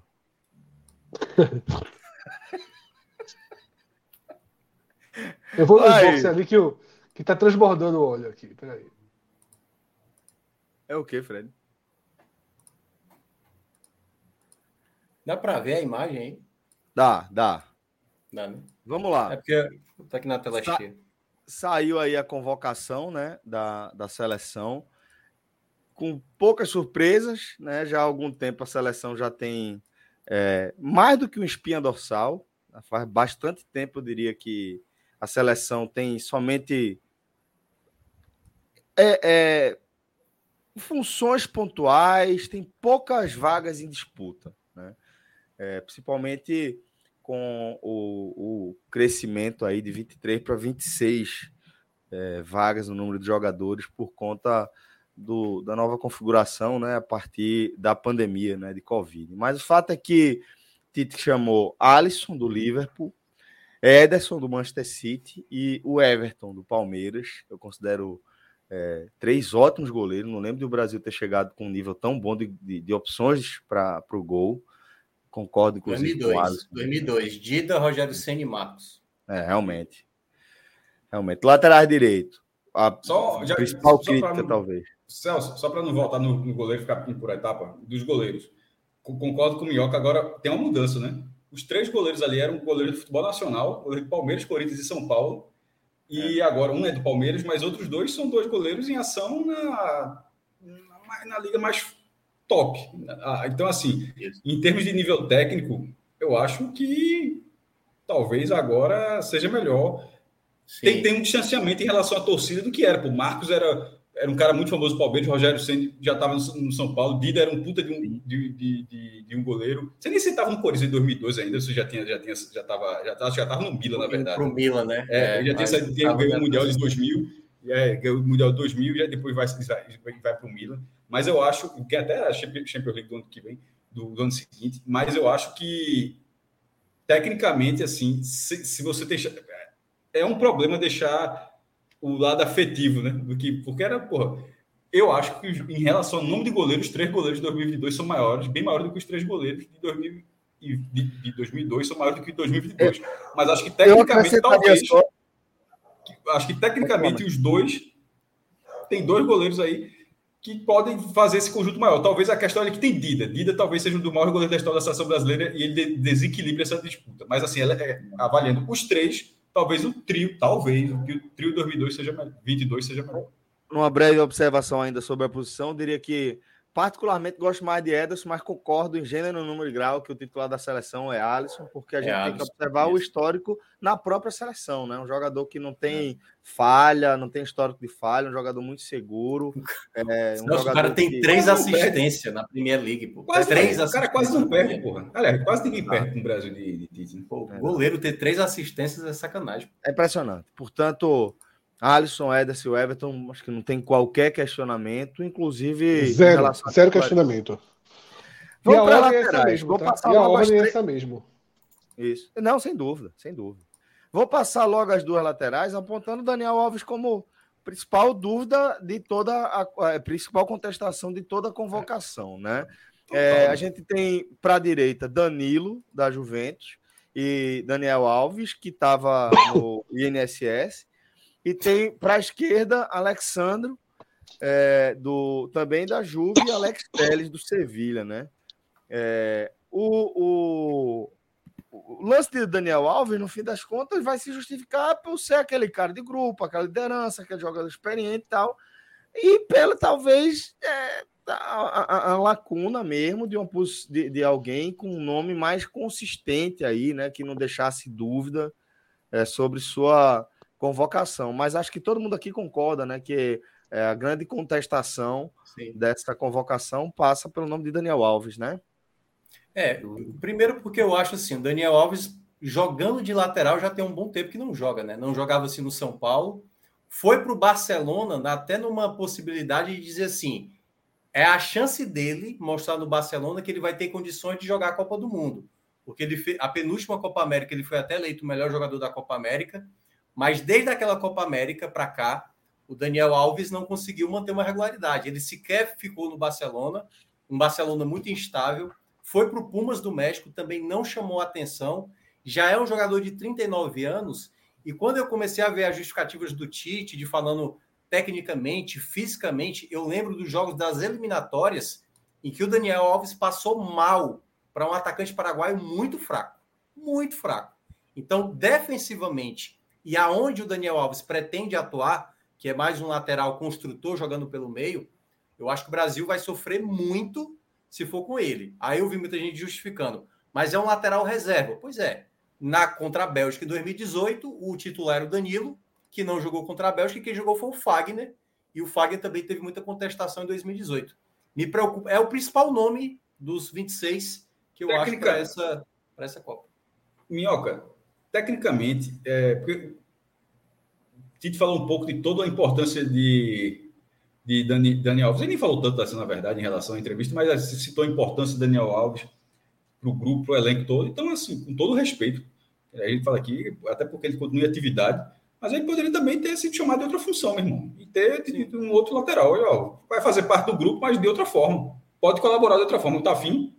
Talvez ele que detalhe, talvez Daniel Alves quisesse. Agora, é, do que Minhoca falou, faltou só que Daniel Alves foi campeão olímpico, né? Então, na verdade, ele já é experiente, ah, é foi um dos três nomes, foi campeão olímpico em Tóquio, que foi em 2021, ou seja, até recente. Então, assim, é um jogador que tem muita confiança dentro dessa. Nem era tipo treinador, mas dentro da CBF, da seleção brasileira, da, da toda a comissão técnica, das comissões técnicas, é um nome de muita confiança que já teve momentos é, excepcionais mas o momento atual, assim, é, é, cara, ele pode chegar e destruir a Copa? Pode. Mas todo mundo. Isso, isso pode acontecer? Pode, mas é o que todo mundo fala em relação a, a convocações desse tipo. Lá em, em 98, porra, Zé Carlos pode chegar e destruir? Pode. Não aconteceu.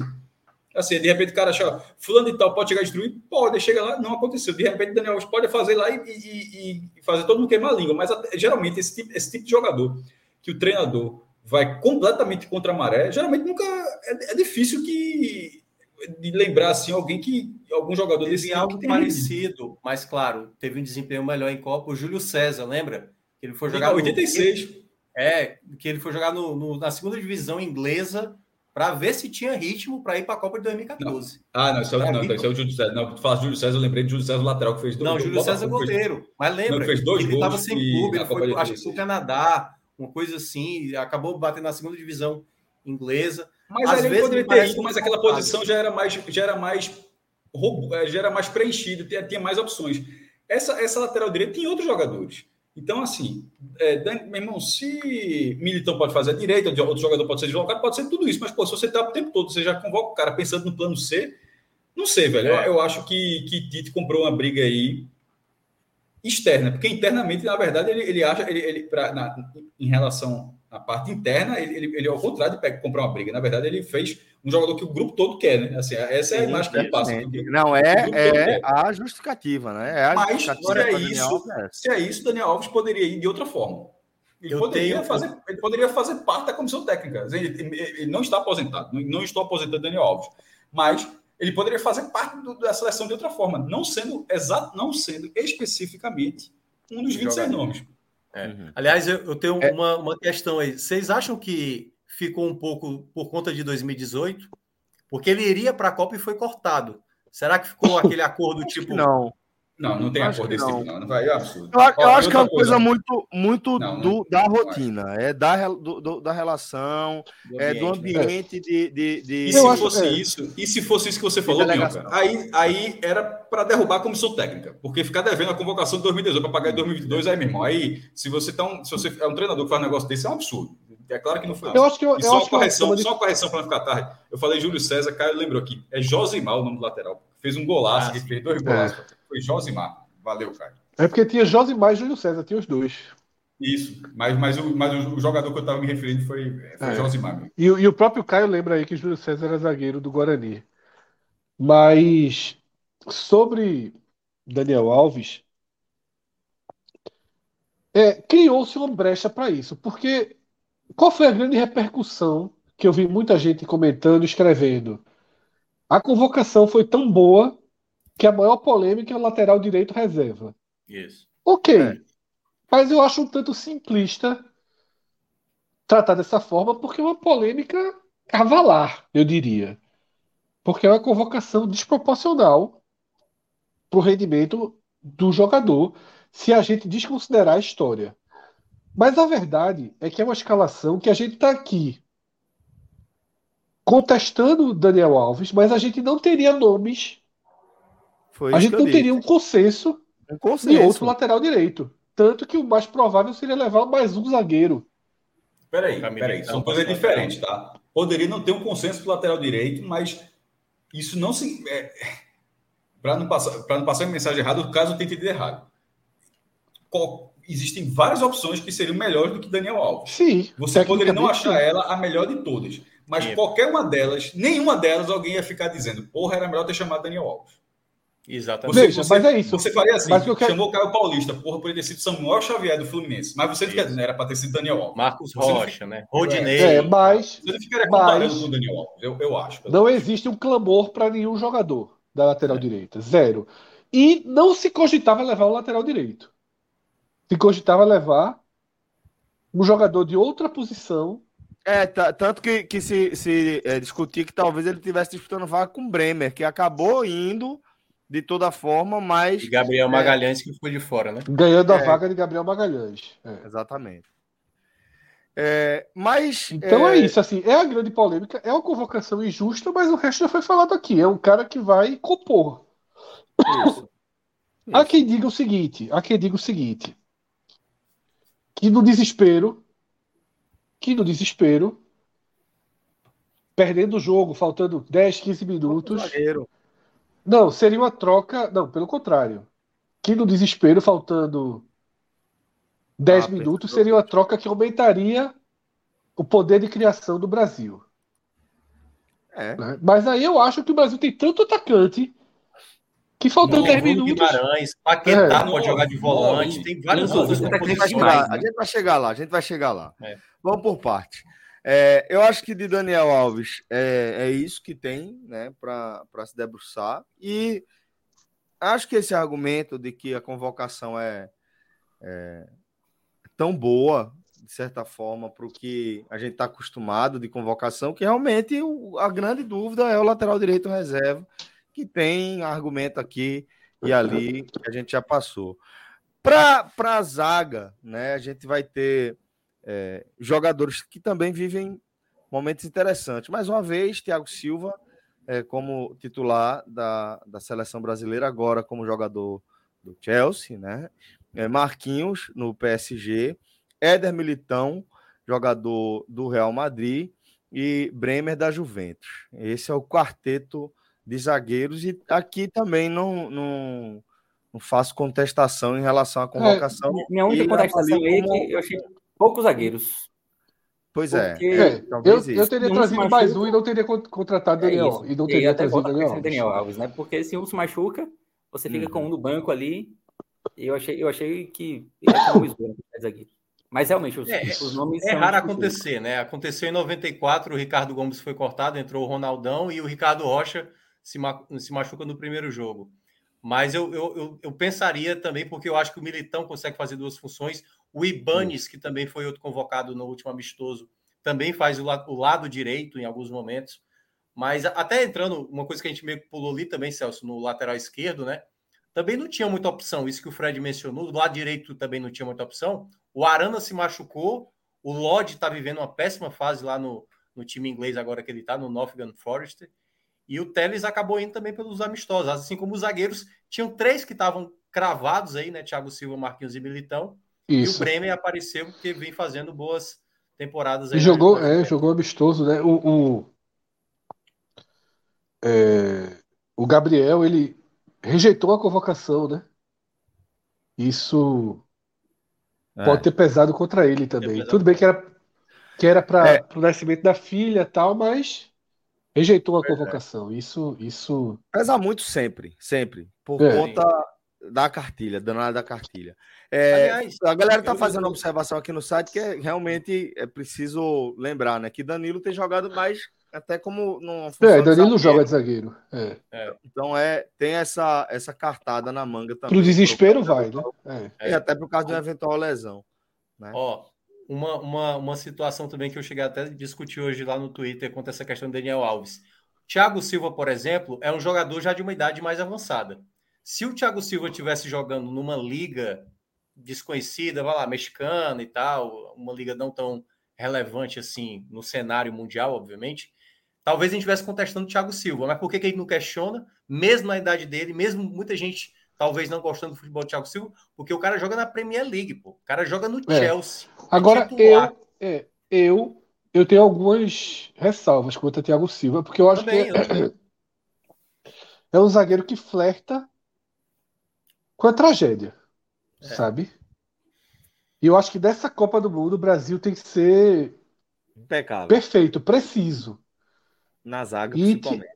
E Thiago já tem um histórico aí de falhas inacreditáveis, é. assim, mesmo ele é. sendo um zagueiro de altíssimo nível. Eu não sei é. se ele seria titular do meu time, não. Pelo histórico eu, de. Eu, eu, eu iria de Militão também, mas é o histórico com, com, com a própria seleção é, na campanha com o Tite, né? É nem só o histórico geral. Mas acho que vai ser a Copa para Thiago Silva é, se provar, né? Provar também como jogador de seleção. É último, casado com a tragédia. Impressionante, pô. Impressionante. É... Ó, Landi, Landi colocou aí, mas eu não sei de que ele se refere, sobre quem ele se refere. Nos oito jogos de 22 participou e bem de seis, sem surpresa. Daqui a pouco ele fala aqui de quem ele está falando. É, vamos seguir aqui. Agora a gente vai para a posição de meio campo, agora mais com, com os volantes, né? Aqui a gente tem Casemiro, agora no United, agora desde do início da temporada, né? Fabinho, do Liverpool, é, Bruno Guimarães, do, do Newcastle, e Fred do Manchester United. Fabinho, qualquer um estava bem convocado, viu? Seja daqui ou de lá. É. Gosto mais desse aí. É. Esses quatro também, né, Celso? Assim, já era carta também já fechada, né? Os quatro aí foram os mais chamados. E com, do... faça uma observação: o Brasil vai muito melhor servido para a posição do que foi para a Copa na Rússia. Em relação é, a, a, a, momento. Na Rússia tinha Fred e Casimiro, né? Fabinho não estava nem Bruno Guimarães. Isso. Os outros e quando o Casimiro. Casimiro foi o terceiro cartão que tirou ele da Bélgica. Acho que foi, foi né? Acho que foi, terceiro foi, cartão. foi. Quando o Casimiro saiu, você olhava e falava, velho. Fernandinho, né? Não tem. Foi Fernandinho, né, na Copa. Foi Fernandinho. Fernandinho. Você fala, não tem é. quem faça essa função. A função que que Casemiro fazia ali, com a intensidade que ele estava fazendo, de, de, marcar com a linha lá em cima, marcar mordendo e desarmar bem e, e fazer ligação rápida, com boa finalização. Você simplesmente não via uma opção para Casemiro. O Casemiro em 2022 está abaixo do 2018. Está abaixo, né? mas o Fabinho está num momento bem interessante, né? É. Mas assim, Vocês acham eu... que Joelito foi tardio foi tardio. tardia a explosão dele. Para a posição. Para a posição é. foi tardia. Mas é um, é um, jogador assim, que tem característica muito testado. Né? Jogador que não, não claro que não seria. É, não foi testado, não, então, não seria convocado. Eu sei. Né? Então, jogador que não foi testado na seleção, assim, fica a galera de vez em quando fica numa é, uma pilha, assim, numa expectativa e tal. Mas assim, é, é um em 100, meu irmão, para dar certo, assim. O cara tem que ter feito parte, o cara tem que ter sido testado no ciclo, assim. É, aqueles casos onde o cara não fez nada, chegou, não tem uma partida, ou, fez, tem cara fez uma partida, é muito raro. O Bremer, raro. o Bremer, por exemplo, chegou Bremer. na reta final aí. Isso. Então, mas é, é, é, muito, é muito raro de você acertar. Eu, eu, acho que eu acho que o jogador, até para ser já, é um jogador de, de, de, fala tanto de critério, eu acho que até para ter o critério, na hora até de você justificar suas escolhas, de, e foram 84 nomes, ele falou na coletiva, nem sabia esse número, achei até elevado, acho que tinha sido mente, mas foi o número dito na coletiva, 84 jogadores testados nesse ciclo, ou seja, de 18 para cá, desses 84, 55 na pré-lista, né, que não foi divulgada, e 26 na lista final, que era, eram 23, mas subiu para 26 por causa da, da, da Covid, né? Aí foi, e mesmo tendo abaixo ainda na Covid, mas o número foi mantido, assim como as cinco alterações. É, e, e, não fazer parte dos, dos, testes, eu acho que o cara fica, que o cara está eventualmente fora da disputa. Então, assim, eu, eu Joel, então, assim, é foi um devaneio coletivo aí. Ele não estava. Não havia qualquer expectativa que ele fosse. Agora, não, ele é não, é muito é, novo. Eu acho que, ele sobre Joel, novo, ele tá em alta assim, e pode ir no próximo. Ele pode. Ele é, pode foi tardio. Exato. Foi tardio, porque, é, como a galera lembrou, né? Chegou como, como centroavante, é, chegou de forma ok, né? Uma adaptação ok, depois caiu muito, virou até piada e se reinventou com um novo treinador né, do, do Newcastle que é, reposicionou ele, recolocou ele num rumo completamente diferente na, na carreira, agora como jogador do meio de campo, características defensivas e, e com, com um excelente potencial ali para a transição. Mas é, apesar de ser um jogador que está jogando numa liga dura, que é, tem um, um uma performance física interessante e tem características técnicas também interessantes, é, completamente fora de, de, expectativa plausível que ele fosse convocado, como o mestre destacou. Para a gente fechar o meu campo, vamos falar aqui. Oh, só rapidinho, dos... Celso. O, Opa, o Landim, claro, o Landim corrigiu aqui ó, a informação. Daniel Alves jogou em seis dos últimos oito jogos. Ah, era de Daniel Alves que ele estava falando. Quatro como é. titular, e ele acha que jogou até bem. Ele não acha que foi surpresa nesse sentido. Eu concordo que ele jogou bem relativamente ofensivamente. Defensivamente, eu achei um desespero ele em campo, porque não ganhava de ninguém, nem, nem velocidade, muito menos. Não, veja é, só. Ele só joga nessa Copa do cenário que eu falei. O Brasil perdeu. É. E mesmo assim, a gente vai ver daqui assim, a pouco. A gente vai é. ver daqui a pouco que é muito pouco provável. Porque assim, vamos passar aqui pelos meias tá? De criação agora, a gente passou por jogadores. Que aí é, é bem desesperador, mais... eu acho. Eu acho bem mais... grave esse. É. é. A diferença só é uma forma como o Brasil joga, mas aqui realmente a gente vai ver Everton Ribeiro do Flamengo e Paquetá do West Ham da Inglaterra. É, Paquetá que viu um momento interessante no futebol é... italiano, italiano que ele estava? Ele estava no francês. Francês, eh, no francês, isso. No Lyon, né? Agora me deu um branco. Agora me deu um... Isso. Mas, perdão, é, mas Paquetá, que, que teve um momento interessante no, no Lyon, conseguiu trazer esse momento para a seleção, né? Num reajuste, inclusive, da carreira, eh, depois de ir para a Europa, e Everton Ribeiro do, do Flamengo. É, o que é que vocês acham dessas opções para meio de criação no Brasil? Fraco. Fred, você já falou que achou meio desesperador, né? Acho fraco, acho fraco, bem fraco. Tá? É o ponto frágil do time. Eu acho que assim, além do, do, das laterais que são preocupantes, você tem um Casimiro titular absoluto abaixo da versão 2018, tá? E você tem aí meias que não estão nem da primeira nem da segunda prateleira do futebol mundial, tá? Um estava no Lyon e foi pro West Ham e o outro é do Flamengo. São meias do, do terceiro escalão do futebol. Só, só, só acrescentar uma informação aqui. É, seja quem for, aí vai estar tá jogando muito perto de Neymar, né? Que faz. Não, é isso que quer dizer. Se você então, considerar Depende. que um, um, das, um dos planos táticos do Brasil é Neymar ser o meia, aí muda tudo. Pronto. Era, era isso, era isso é. que eu queria colocar de observação, porque, porque é. a gente já viu também essa, essa função não, existe a formação, Celso. Existe inclusive a formação de ser Casimiro, Paquetá e Neymar. Isso. Que é o meio-campo o mais ofensivo possível. Tá? Você pode ter. Você pode ter Casimiro, Fred e Neymar. E Paquetá. Você pode ter Casimiro, Fred Neymar ou Casimiro, Paquetá e Neymar. São esses três meio-campos que o Brasil Gosto trabalha. segunda opção. Ele Casimiro, até, Fred e Neymar. É bom lembrar ele chegou a fazer também até mesmo essa composição de Fred, Casimiro e Paquetá, mas com sem o atacante referência. Era com o Neymar como um, um falso 9, né? Tendo a liberdade isso, de isso. É. jogar mais à frente. Balançar, né? Mas aí eu acho que pelas opções de ataque eu acho muito difícil. É, essa daí, tá, essa daí eu acho que o Neymar tá indo de camisa 10. É, eu também. Acho. Eu também acho. Eu, Por isso que eu fiz essa observação, Fred, de, de, é. de a gente lembrar que quando a gente olhar para Everton Ribeiro ou para Lucas Paquetá, a gente tem que entender que eles vão estar ali conversando, dialogando com o Neymar no espaço, e jogando em espaço que Neymar costuma abrir também, pela simples uhum. presença dele. E aí eu acho que isso diminui realmente é, o fato de, de não serem jogadores da primeira prateleira é, da posição no futebol mundial. Mas já mostraram entrosamento, é, fazendo justamente isso, isso, no Brasil, eu, né? Eu acho que o jogador que dá mais equilíbrio ao time do Tite hoje é o Paquetá. Paquetá. Também acho. Porque o Paquetá ele faz faz volante, faz meia, joga aberto. Então ele vai ser talvez o coringa Tem um passo do, vertical do de médio, é. médio alcance. É, qualquer coisa que ele vá pensar, o, o Paquetá pode cobrir alguém, entendeu? Eu preciso pode. tirar um meia, preciso tirar um volante. Paquetá faz aqui essa função. Então, na característica do Paquetá, nem o Everton Ribeiro consegue fazer essa função.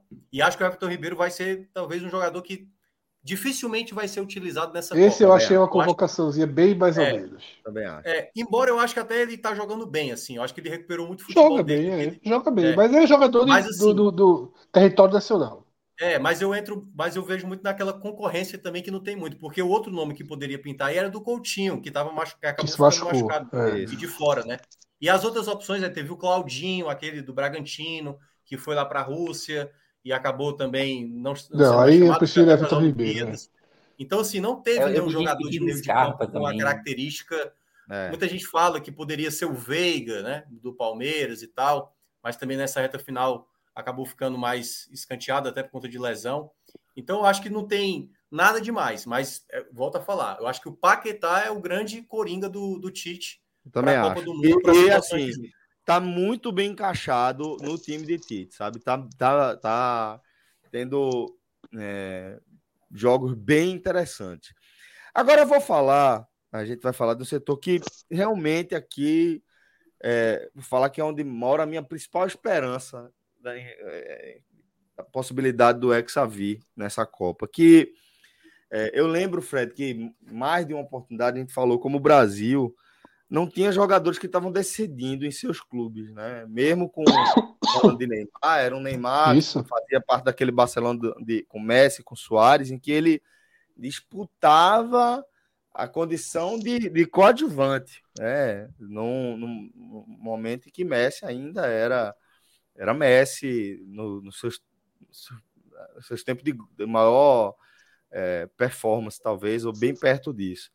E é, Hoje, quando eu olho para as opções do Brasil, para o ataque, velho, eu acho impressionante a quantidade de jogador que pode fazer o inusitado numa jogada e rapidamente mudar, criar uma, uma, uma aquela quebra né, da, do sistema defensivo adversário com esse lance inusitado. Porque além de Neymar, que você está se, se debruçando aqui sobre ele, a gente vai ter aí Vinícius Júnior, e Rodrigo, né, do Real Madrid, ambos vivendo a fase brilhante, né, e com entrosamento altíssimo. A gente vai ter Gabriel Jesus, que depois da saída do City, não dá para gente dizer. Bem alta, ele... né? Bem alta. Jogando bem, demais exato, no Arsenal. Jogando demais no Arsenal. É. Jogando ele estava em alta na última Copa também, jogou porra nenhuma, mas vem Isso. de novo em alta. Agora vestindo a camisa do, do Arsenal, assim como Gabriel Martinelli, né? É, a gente vai ter Rafinha do Barcelona. A gente vai ter Richarlison, que não vive um bom momento né, no Tottenham. E a gente Mas vai. É o grande jogador. da seleção mete é, pra É o grande jogador, é o grande jogador. Exato, é, grande jogador. Ninguém, né? Grande, grande jogador, grande jogador. E Pedro, que aí, velho, é um jogador que só ele tem essa Gosto característica. Pra caralho. É o único brasileiro. Gosto pra é caralho. brasileiro, eu acho que tem essa característica hoje jogando nesse nível. Impressionante como ele é um cara de presença diária, de drible é. curto, apesar do tamanho, de é, é, assim capacidade de, de, de, de fazer Decidir. gol das formas mais diferentes. É, Pedro, ele, lógico que para o mercado ele é o menos valorizado dos nove. Isso, lógico isso, que isso. em potencial é, em mercado da Europa ele é o menos valorizado dos nove. Já foi para a Europa, não rendeu. Mas a verdade é a seguinte: 40 do segundo tempo, tá perdendo de 1 a 0. Impressionante. Do Brasil, das sídios do Brasil, o jogador que eu escolhi era Pedro. Também. É, e também. Sobre, essa, sobre essa questão assim de. A gente tem que redimensionar o Flamengo nesse debate. É, o que você falou de Pedro em relação ao mercado dele na Europa é correto, mas o Flamengo agora é um clube que, que vai ter 1 bilhão e 300 milhões de reais de faturamento esse ano assim, a, a realidade do Flamengo é é uma realidade de médio na Europa. Assim, é um clube que se, que se, que se jogasse no cenário médio da Europa, tá, estaria fazendo suas aquisições de peso, estaria disputando com torcida muito maior. Veja só, não é Pedro, é um jogador do Flamengo que está indo para. É um jogador que tá, é um jogador de um clube brasileiro com potencial econômico como nunca se viu na história desse país. Nunca, nunca. Então, assim, é, o Flamengo está com dois ainda, tem Everton Ribeiro e ele. Então, assim, não é, não é um jogador do futebol brasileiro, os outros são da Europa. Eu, eu, porra, é óbvio que, que são 12 da Premier League. A Premier League teve 5 em 2018, agora são 12 jogadores. Pô, 12 de 26, quase metade da seleção brasileira joga na Premier League. Então é indiscutível o, o primeiro. Já que a liga mais forte do mundo, quase metade do time brasileiro vem de lá. Isso é ótimo. Mas não quer dizer que, de repente, o cara que está no Brasil. Tipo, o cara, o cara tá do Flamengo, pô. Cara, então, é, só para não botar ele numa prateleira tão abaixo dos outros que ele foi lá e voltou, e beleza, o cara, os outros foram lá, demorou quanto tempo lá para render e continuam explodindo ainda.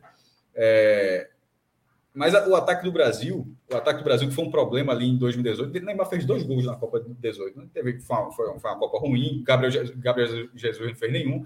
O Brasil teve cinco atacantes naquela Copa, é, pecou na finalização no jogo contra, contra a Bélgica, é, criou demais. Eu acho que até brinquei, pode ser um pequeno pesadelo na cabeça de Tito, meu irmão. Não vai ser falta por falta de opção que eu vou perder um jogo daquele para a Bélgica, não, meu irmão. De olhar para o banco e não ter.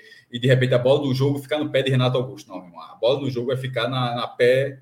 Renato Augusto, detalhe, Renato Augusto eu acho um craque. E naquela Copa estava muito bem, mas, pô, aquela bola era para ficar no pé de alguém que fosse para decidir ali. Não vai ser por falta de opção, que uma coisa aconteceu em 18, porque de repente a maior esperança estava numa Copa muito ruim. Então o Brasil agora vai ter nove atacantes. Foi de cinco para nove. É... As opções são excelentes todas. Do, que, assim, algumas mais desconhecidas, mas que está acompanhando o campeonato inglês está vendo que, está todo muito, muito bem. O Arsenal virou meio aquela piadinha, mas o Arsenal é o líder do campeonato inglês. É, é piadinha porque não ganha Champions League, a galera gosta de tirar onda do Arsenal, mas nesse momento é, é, é, líder com o campeonato inglês já andando. Não é líder com três rodadas, não. É líder com o campeonato andando. E, e, ter, e ter dois atacantes nessa lista, então, acho que é algo muito proveitoso e só queria fazer uma pequena observação sobre o Neymar, que ele é, ele é listado como atacante, né? até vocês falaram que ele pode ser o, seu, jogar camisa como 10. camisa 10 na essência, Isso. mas ele será o camisa 10, né? O Globo Esporte até pegou a lista do, do, da numeração. Neymar não é uma surpresa, não é surpresa que ele vai ser a camisa 10, mas é, vale uma estatística curiosa que eu coloquei até no blog, que é a seguinte: Neymar agora passa a ser o segundo jogador que mais foi camisa 10. Porque camisa 10 é a camisa 10, porra. Tipo, no, no Brasil, pelo menos é assim. Não, é, a galera não joga para cima pega 10, não. O 10 é o craque. É assim que o Brasil é a camisa 10 na seleção brasileira. E só Pelé vestiu mais da camisa 10 do que o Brasil vestiu a camisa 10 no Brasil mais do que Neymar. Pelé foi a camisa 10. De Copa, 58, né? Tá falando? De Copa do Mundo, de Copa do Mundo. Isso. 58, 62, 66 e 70. Ganhou 3, 3 de 4. Neymar tá indo para terceira. Ele desempatou de Zico que foi 10 em 82, e 86. Empatou com em 2002 e ganhou 2002. E com Rivelino, que Rivelino foi 10. São os outros nomes que foram mais de uma vez, porque vários. Raí foi uma vez em 94, assim, é, Kaká em 2010, Ronaldo Gaúcho em 2007, mas assim, o cara que foi mais de uma vez foi Pelé, 4, Zico, 2, Rivaldo, 2, Neymar, 3 e o outro foi Rivelino, que foi 74 e 78. Dos que foram mais de uma vez só Pelé e Rivaldo ganharam a Copa. Aí tu fala, pô, Rivelino foi campeão. Rivelino era camisa 11 70. Quando ele foi a camisa 10, ele não foi campeão do mundo. Ele foi quarto em 74 e terceiro em 78. Mas como ele foi campeão como camisa 11. Então Neymar está tendo a terceira chance de como camisa 10. Que camisa 10 tipo, é a figura da seleção. Assim, é, é, é assim que, que todo mundo cresceu vendo dessa forma. Né? E ele já deu uma declaração, até num documentário que, foi pra, pra que saiu na Dazon no ano passado. Sim de que essa que na cabeça dele, questão de nível técnico, de nível técnico, de força física, que essa é, deve ser a última Copa dele. Ele vai ter 34 anos na próxima. Ou 33 se a Copa for no meio do ano.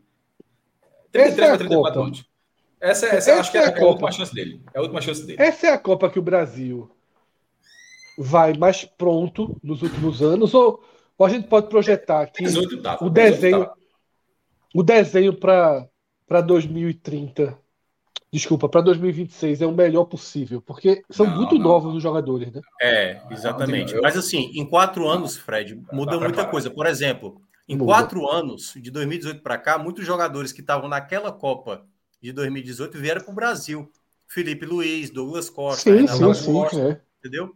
Muda muito a relação. Claro, eram jogadores já de mais idade, né? É claro, Douglas Costa ainda Muito Gabriel novo. Martinelli nem jogava. E, e quem é. garante que em 2026 o Brasil vai ter um jogador do nível que o mundo enxerga Neymar? De repente pode não ter. Essa pode não, ser outra Copa que o Brasil vai ter um jogador, é o Hendrick, protagonista. Né? É. O Hendrick, mas Neymar é o maior protagonista? Eu já não, não sei se é, não. Olha, olha como foi minha frase. o mundo enxerga. Eu, falei assim: o mundo Será enxerga. que o mundo enxerga? Ah, acho que ainda enxerga dessa forma. Sim, também. Eu acho que ainda enxerga. Ah, acho que ainda enxerga. O principal nome, sim. o principal nome do Brasil. Brasil é, o camisa 10, pô. Não sei o que eu tô dizendo, não. Foi Tite. Tite pega não, 10 sim, aí, Não, mas assim, mas assim, na visão de desempenho no futebol europeu, eu acho que o mundo é. enxerga ele sim. Porque, por exemplo, Porra, se for por essa lógica, então o Messi também não é. O Fred Messi não é tá jogando. Então Messi também eu não é acho que essa, Eu acho que esse é o melhor início, não é nem início mais, né? É melhor temporada, metade de temporada que ele fez desde que chegou na Europa, jogando. Mas por é só jogando no francês. Porque assim, assim ó, o principal é, nome do Brasil. Mas tá também, Vini, é. Vini Júnior não é. Vini, Pronto, mas isso que eu ia falar. Messi, o principal é, a disputa. O principal nome do Brasil na última temporada europeia foi Vinícius Júnior mas ele não era o protagonista, ele era o coadjuvante. Ele foi muito importante ao lado de Benzema. Isso, Você ainda não viu o Vinícius Júnior, principalmente na seleção, ser o protagonista, ser o Neymar resolver a partida. Sabe, tipo, dá a bola em mim que eu vou encontrar um cara aqui para fazer Mas o Neymar ainda falhou quando precisou, isso. né? É, exatamente. Não teve isso ainda na seleção. Eu acho que ele já mostrou com a seleção, aliás, no Real Madrid, possibilidades, tanto é que para o time, possivelmente, que vai estrear na Copa, ele não deve ser o titular, Vinícius Júnior, e muita Isso. gente pede para que ele seja, e tudo vai depender, obviamente, dos encaixes que o Tite vai ver ali do time. Veja né? só, Paquetá joga, né? A gente parte do princípio que Paquetá joga. Então ele só é titular se Paquetá tirar o volante. Isso. É isso que eu acho. A não ser que aí, como eu falei, ele não jogue com homem referência, Neymar vai jogar ali como falso. Não, mas aí é, eu acho que das possibilidades é a menos, é a menos é. provável hoje. É, eu vejo o Neymar nessa Copa com protagonismo mais próximo da, da divisão. Isso pode ser sabe? bom, Fred. Veja só, vai ser pode, dividido, claro, vai ser, pode, vai ser compartilhado. Pode. Veja só, Neymar, eu, eu, a frase que eu falei foi: o mundo enxerga ele como protagonista da seleção, mas talvez ele não seja o protagonista da seleção, dentro da seleção. Tem, tem outros jogadores para dividir, é, é dividir essa tarefa, e isso é bom. Na verdade, isso só mostra o tamanho da força que essa, que essa seleção tem. Essa seleção, ela chega, veja, não ganha da Copa é do jogo. O Brasil não ganha 20 anos, pô. É óbvio que não ganha do jogo. Mas, é, veja só, 2006, desde que o Brasil ganhou a Copa 2002, de, lá para cá, a seleção com, com mais renomada foi com folga a de 2006. 2006. Mas Isso. a preparação dela, embora ela tenha conquistado a Copa das Confederações 2015, dando, é, metendo quatro na Argentina, a Copa América e tal, mas na, na reta final para a Copa do Mundo, todo mundo via que o negócio estava tava, tava saindo do eixo. Era Ronaldo que não, que não, que não emagrecia, é, chegando a, a, a, aquela concentração, é Vegas, acho que foi Vegas, aquela, aquela, é, aquela, Vegas, Vegas, Vegas, aquela loucura que foi Tava todo mundo Vai vendo. Ser Turim agora, né? Esse ano é Turim. É, mas é, tava, tava todo mundo vendo que aquele ali tava meio estranho. Ou seja, um puta de um time assim que você colocar no papel disso, meu amigo, é uma das maiores coisas que o Brasil podia montar. Assim, o, Imperador sendo o título, meu irmão, uma máquina, uma máquina. É, é, quatro jogadores melhores do mundo. Ronaldinho Gaúcho, não, três, né? Kaká. Ronaldinho Gaúcho, Kaká e Ronaldo Fenômeno. É, Kaká seria só no ano seguinte, para ser justo. Né? Kaká foi em 2007, é, mas assim, só o potencial. Que era, que era, mas estava naquele time um ano antes, já, já destruindo. E aquele time acabou no lugar nenhum. A, a 2010 era aquele time de, de Dunga, que era jogava no contra-ataque, aquela velocidade muito eficiente, mas ia, chegou a estar vencendo ali nas quartas de final, jogando bem no primeiro tempo. Mas poderia ter sido campeão, poderia ter sido poderia, campeão. É. Poderia, mas, e, e, mas era um time eficiente. Era, era, era, era, eu me lembro, veja só para a galera aqui do chat, era o Náutico dos aflitos na Série A de 2012. Era ali, meu irmão. Era, tinha, tinha 11 jogadores. O Náutico 2000, para você pegar, o Náutico foi G4 sendo mandante. Agora, fora de casa, apanhava de todo mundo.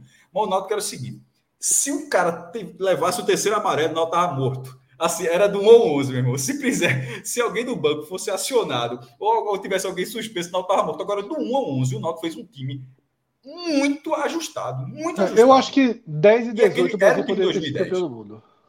Então, mas poderia, mas na hora que faltou. Mas por que, que eu tô, tô, dizendo? Na hora que faltou um atacante, não tinha. É, olhou para o banco, aquela olhou para o banco, lembra aquele classe assim? Era o time do 1 a 11, na hora que falhou um jogo, perdeu. É, é aí vai para 2014 2014. O goleiro falhou, né?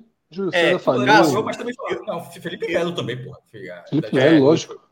Mas, Cássio. 2018 estava formado. Eu acho que é o melhor time de lá para cá, desses 20 anos, o time mais organizado. Falou, pô, esse time tem maior potencial. Eu acho que 2018, é, 18, mais do que 2010. Eu também acho. É. é. E esse, eu 2022, acho eu acho que tem mais do que 18. Pronto, eu concordo com você, mas aí eu acho que entra também muito do comportamento do Neymar, né? Porque é o seguinte. Neymar, ele era já o protagonista de 14, ele era o jogador mais jovem daquele elenco. Mas ele jogou 14. bem 14. E ele, exato. Mas você lembra quando o Fred, no meio da coletiva, e falou: Ó, Neymar tá fora da Copa. A cara do Fred é devastada, assim, tipo, perdemos a Copa. Não tem mais como a gente bater a Alemanha. Tomara que não aconteça e... isso. Se acontecer agora, o Brasil aguenta, eu acho. Pois é. Aí, quando foi em 2018, quatro anos atrás, a gente teve o Neymar sendo protagonista no mundo inteiro como piada de tamanhas jogadas que ele forçava uma Isso. queda e simulava ali agressão, uma pancada. E essa é a Copa onde ele vai ter outros jogadores para dividir, mas a gente não pode esquecer que o Neymar ele é um jogador que muitas vezes ele sai do prumo, que às vezes ele perde a cabeça, de vez em quando ele, ele se perde emocionalmente com a partida. E se ele conseguir manter esse foco, que é, para mim esse é o grande o grande porém da seleção brasileira. Você tem um jogador da qualidade técnica, eu estou falando aqui como jogador, não como pessoa, qualquer pessoa pode questionar, mas como jogador, o Neymar, ele com a cabeça no lugar, é um jogador relevante para tantos jogadores que estão chegando nessa Copa em é, Eu acho que Neymar craque. Cinco, cinco jogos e quatro gols, só o número do Neymar na Copa. Cinco jogos e quatro gols é, em 14, e ele não joga, né? Ele, se, ele se machuca depois das, das quartas e não joga nem a semifinal, nem o terceiro lugar. O Brasil fez sete jogos, mas Neymar fez cinco. Cinco jogos e quatro gols. E na última foram cinco jogos, cinco jogos e dois gols. Ah, assim, foi uma Copa pior, a Copa, como o Minhoco falou, onde ele virou mais piada do que qualquer outra coisa, aquele negócio do Cai-Cai e tal. É, e, e, e, Celso, que é, acabou, é, e Celso falou, lembrou bem, assim, essa temporada do Neymar é melhor do que aquela da Copa. Sim, o começo dele é E lembrando que essa Copa, porque essa temporada agora começando, né? Porque lembrei que a Copa é no final do ano, não é a temporada ali na metade da temporada, porque Neymar estaria na metade da temporada 18 e a Copa no meio do ano entre as temporadas. Agora é a temporada realmente começando, no caso 22/23, o início dessa temporada, a primeira parte, e chegando numa fase melhor do que da última Copa. É, o Brasil, o Brasil é uma seleção europeia. Tem três jogadores não europeus e os três são reservas, né? Da nossa é. seleção. Mas vocês, então assim, o Brasil é beneficiado por esse calendário porque é uma seleção europeia. Mas será que as seleções europeias virão uma versão mais forte por conta dessa Copa em novembro? A gente pode ter essas intermediárias que sempre dão trabalho, estando ainda mais fortalecidas. Não faço nem ideia, velho. Cara, é, eu acho que o primeiro jogo do Brasil ele é, muito, é o mais complicado dos três jogos. Não, acho que a Sérvia, é. O ataque da Sérvia é muito forte, é muito forte. Principalmente isso que a gente estava citando dos zagueiros. O Brasil, dos poucos gols que o, o, Brasil toma nessa era do Tite, muitos são de bola aérea. E lembra que no, eu acho que foi na estreia contra a Suíça, né, em 2018. Isso. O Brasil ele, ele toma dois gols, se eu não me engano, de bola aérea. Se eu não me engano, naquela Copa do Mundo. Então eu vejo que é, o Brasil tem condições, tal qual eu acho que da, da, última Copa, que o Brasil acho que foi bem, acho que até o segundo tempo contra a Bélgica poderia até ter conseguido aquele empate, até virado, dependendo do momento que tinha feito gol. Agora, as, as outras seleções, e aí, queira ou não, Fred, a gente tem que trazer as seleções de mais peso, né? Assim, França, Alemanha, a Inglaterra. Eu acho que essas seleções, por exemplo, a França está tendo muita Bélgica, baixa. Né? É, a Bélgica, a própria Bélgica, eu acho que são seleções que mesmo tendo jogadores de peso, eu acho que a França é o que tem o melhor elenco, apesar de ter tido baixas.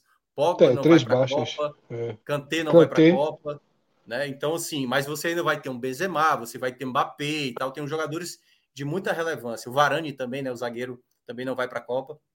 Então assim, eu ainda acho que essas são as seleções com mais potencial assim de de ainda bater de frente com o Brasil. Agora o Brasil tem sim uma qualidade como time geral. Só que tem um ponto que eu acho que foi fundamental. O Tite, depois de perder 2018, ele falou uma coisa que, para quem viveu as Copas, eu, e eu não lembro de 90, vocês vão lembrar, ele falou uma coisa que foi o seguinte: eu demorei a perceber que a Copa do Mundo você não pode dar muito tempo para o cara se recuperar dentro da Copa do Mundo. Que eu acho que foi o caso, acho que deve ter imaginado isso com o Paulinho, o volante.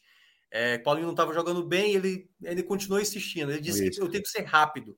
E se a gente lembra em 94, o Raí não jogava bem e o Mazinho ganhou a titularidade. Em é, 2002, isso. o Juninho Paulista não estava bem e o Kleberson assumiu ali. E as outras Copas a gente viu uma certa insistência. O próprio Gabriel Jesus em 2018, ele era muito criticado. Ah, taticamente ele ajuda, mas não está fazendo gol, não está resolvendo partidas. Então, eu acho que para essa Copa, o time. Pelé e Garrincha era um banco, porra. Pelé e Garrincha. Em 58 era um banco. Paulo dois. Rossi era banco. Os... Paulo Rossi era não, Olha só, né, é era Pelé e Garrincha. Os dois eram o banco de reserva. Aí no meio da Copa, a galera vai lá, começando lá. É, era Fiola, né? O treinador, era, era Fiola foi de 58. Né?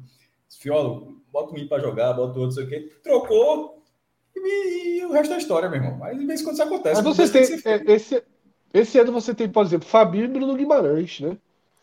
Que Sim. hoje jogam mais do que os titulares. Pode eu acontecer acho. uma mudança nesse sentido, né? É, pode acontecer, mas é tudo, acho que vai depender do funcionamento como time, entendeu? Uma coisa é a gente estar tá dizendo aqui, acredito que a, o time. Até porque a Copa é daqui a duas semanas, né, pô? Daqui a duas Isso, semanas. É. O Tite não vai fazer mudanças drásticas na equipe. A partir do momento, Puxa. por exemplo, Daniel Alves, né, que tá, vai completar dois meses sem jogar. Quando chegar ali no primeiro treinamento e o Tite perceber, ih, rapaz, escolhi aqui, escolhi errado, né? É, mas é isso mesmo, já, já escolhi, tá aqui, fica aí, entendeu? Agora, perceber que alguém tá vivendo um bom momento e o cara tá conseguindo apresentar bom futebol, ele tem que ser rápido. Coloca o cara e, e joga, é. entendeu? Não dá para perder muito tempo. É isso. Bom, então, galera, com isso a gente dá por encerrada a nossa análise sobre a convocação brasileira para a Copa, tá? É, não precisa nem falar que vai estar cada vez mais dentro da nossa programação. Fica o convite para você acompanhar nesta terça, inclusive. Serão lives à noite, né? Tipo, Isso, a, Copa, a gente passa horas. o dia vendo Copa do Mundo e de noite. 22 horas. Noite, 22 aí, horas. É. 22 horas. Todos os dias. Uma frase de Aquiles aí, ó. Todos os dias. Todos os dias. Uma frase de Aquiles aí, ó. É, famoso tá dentro, deixa, é isso. Uma seleção brasileira aí, é, já encerrado também dentro da nossa pauta. E a gente vai se despedindo da galera, tá? Fico convite aí para vocês acompanhar o álbum da Copa nesta terça. É, só lembrando da programação que a gente tem sobre Copa do Mundo até a Copa, tem álbum da Copa de 70, 80, 90, 2000 e o áudio. 2010, né, os anos 2010 e o vídeo guia. Vídeo Ou guia. seja, a gente tem nove noites e seis, nove noites de semanas e seis programas da Copa. Somente. Vai sair. Vai sair. Somente. Na quarta-feira tem Série A, no domingo tem Série A. Mas semana que vem é muito álbum da Copa. Celso, Forte tá abraço, galera. Dois superchats aí, viu? Opa, vamos lá ver os superchats então. Bem lembrado, Pedrão. Podemos esquecer. Cadê o Rafa? Cara, Jabuti descalço. É a terceiro, terceiro, noite seguida que ele tá mandando um superchat de muita inspiração aí. Vou dizer para você que o nome é Jabuti Discose. Dentre os multiversos. Ali, tá, tá, na mesma vibe. Aqui. Dentre os multiversos intensos, vosso interior está refletido interativo maravilhosamente no fluxo do cosmos. Coragem. Eu tô cinco contos nisso, meu irmão. Que loucura, velho. Zumbi pensador. Subiu, Será né? Subiu. O cara quando Pereira, sobe. Tá tranquilo. O cara quando sobe, você é Cássio Cardoso, pô. Uma hora dessa, você é Cássio Cardoso. Tá puto contigo. Mas. Com razão. Tá chorando, Felipe? Que ele já foi, né? Tá ainda, velho. É. Obrigado, Felipe, pela colaboração com o nosso projeto. eu acho que ele ligou, eu continuo dizendo. Ele ligou mesmo. Apaga a luz. Toma aí, Felipe. Tu não pedisse uma emenda é, para Apaga a luz, porra. É. Até a próxima, galera. Valeu. É, Valeu, galera. Até amanhã.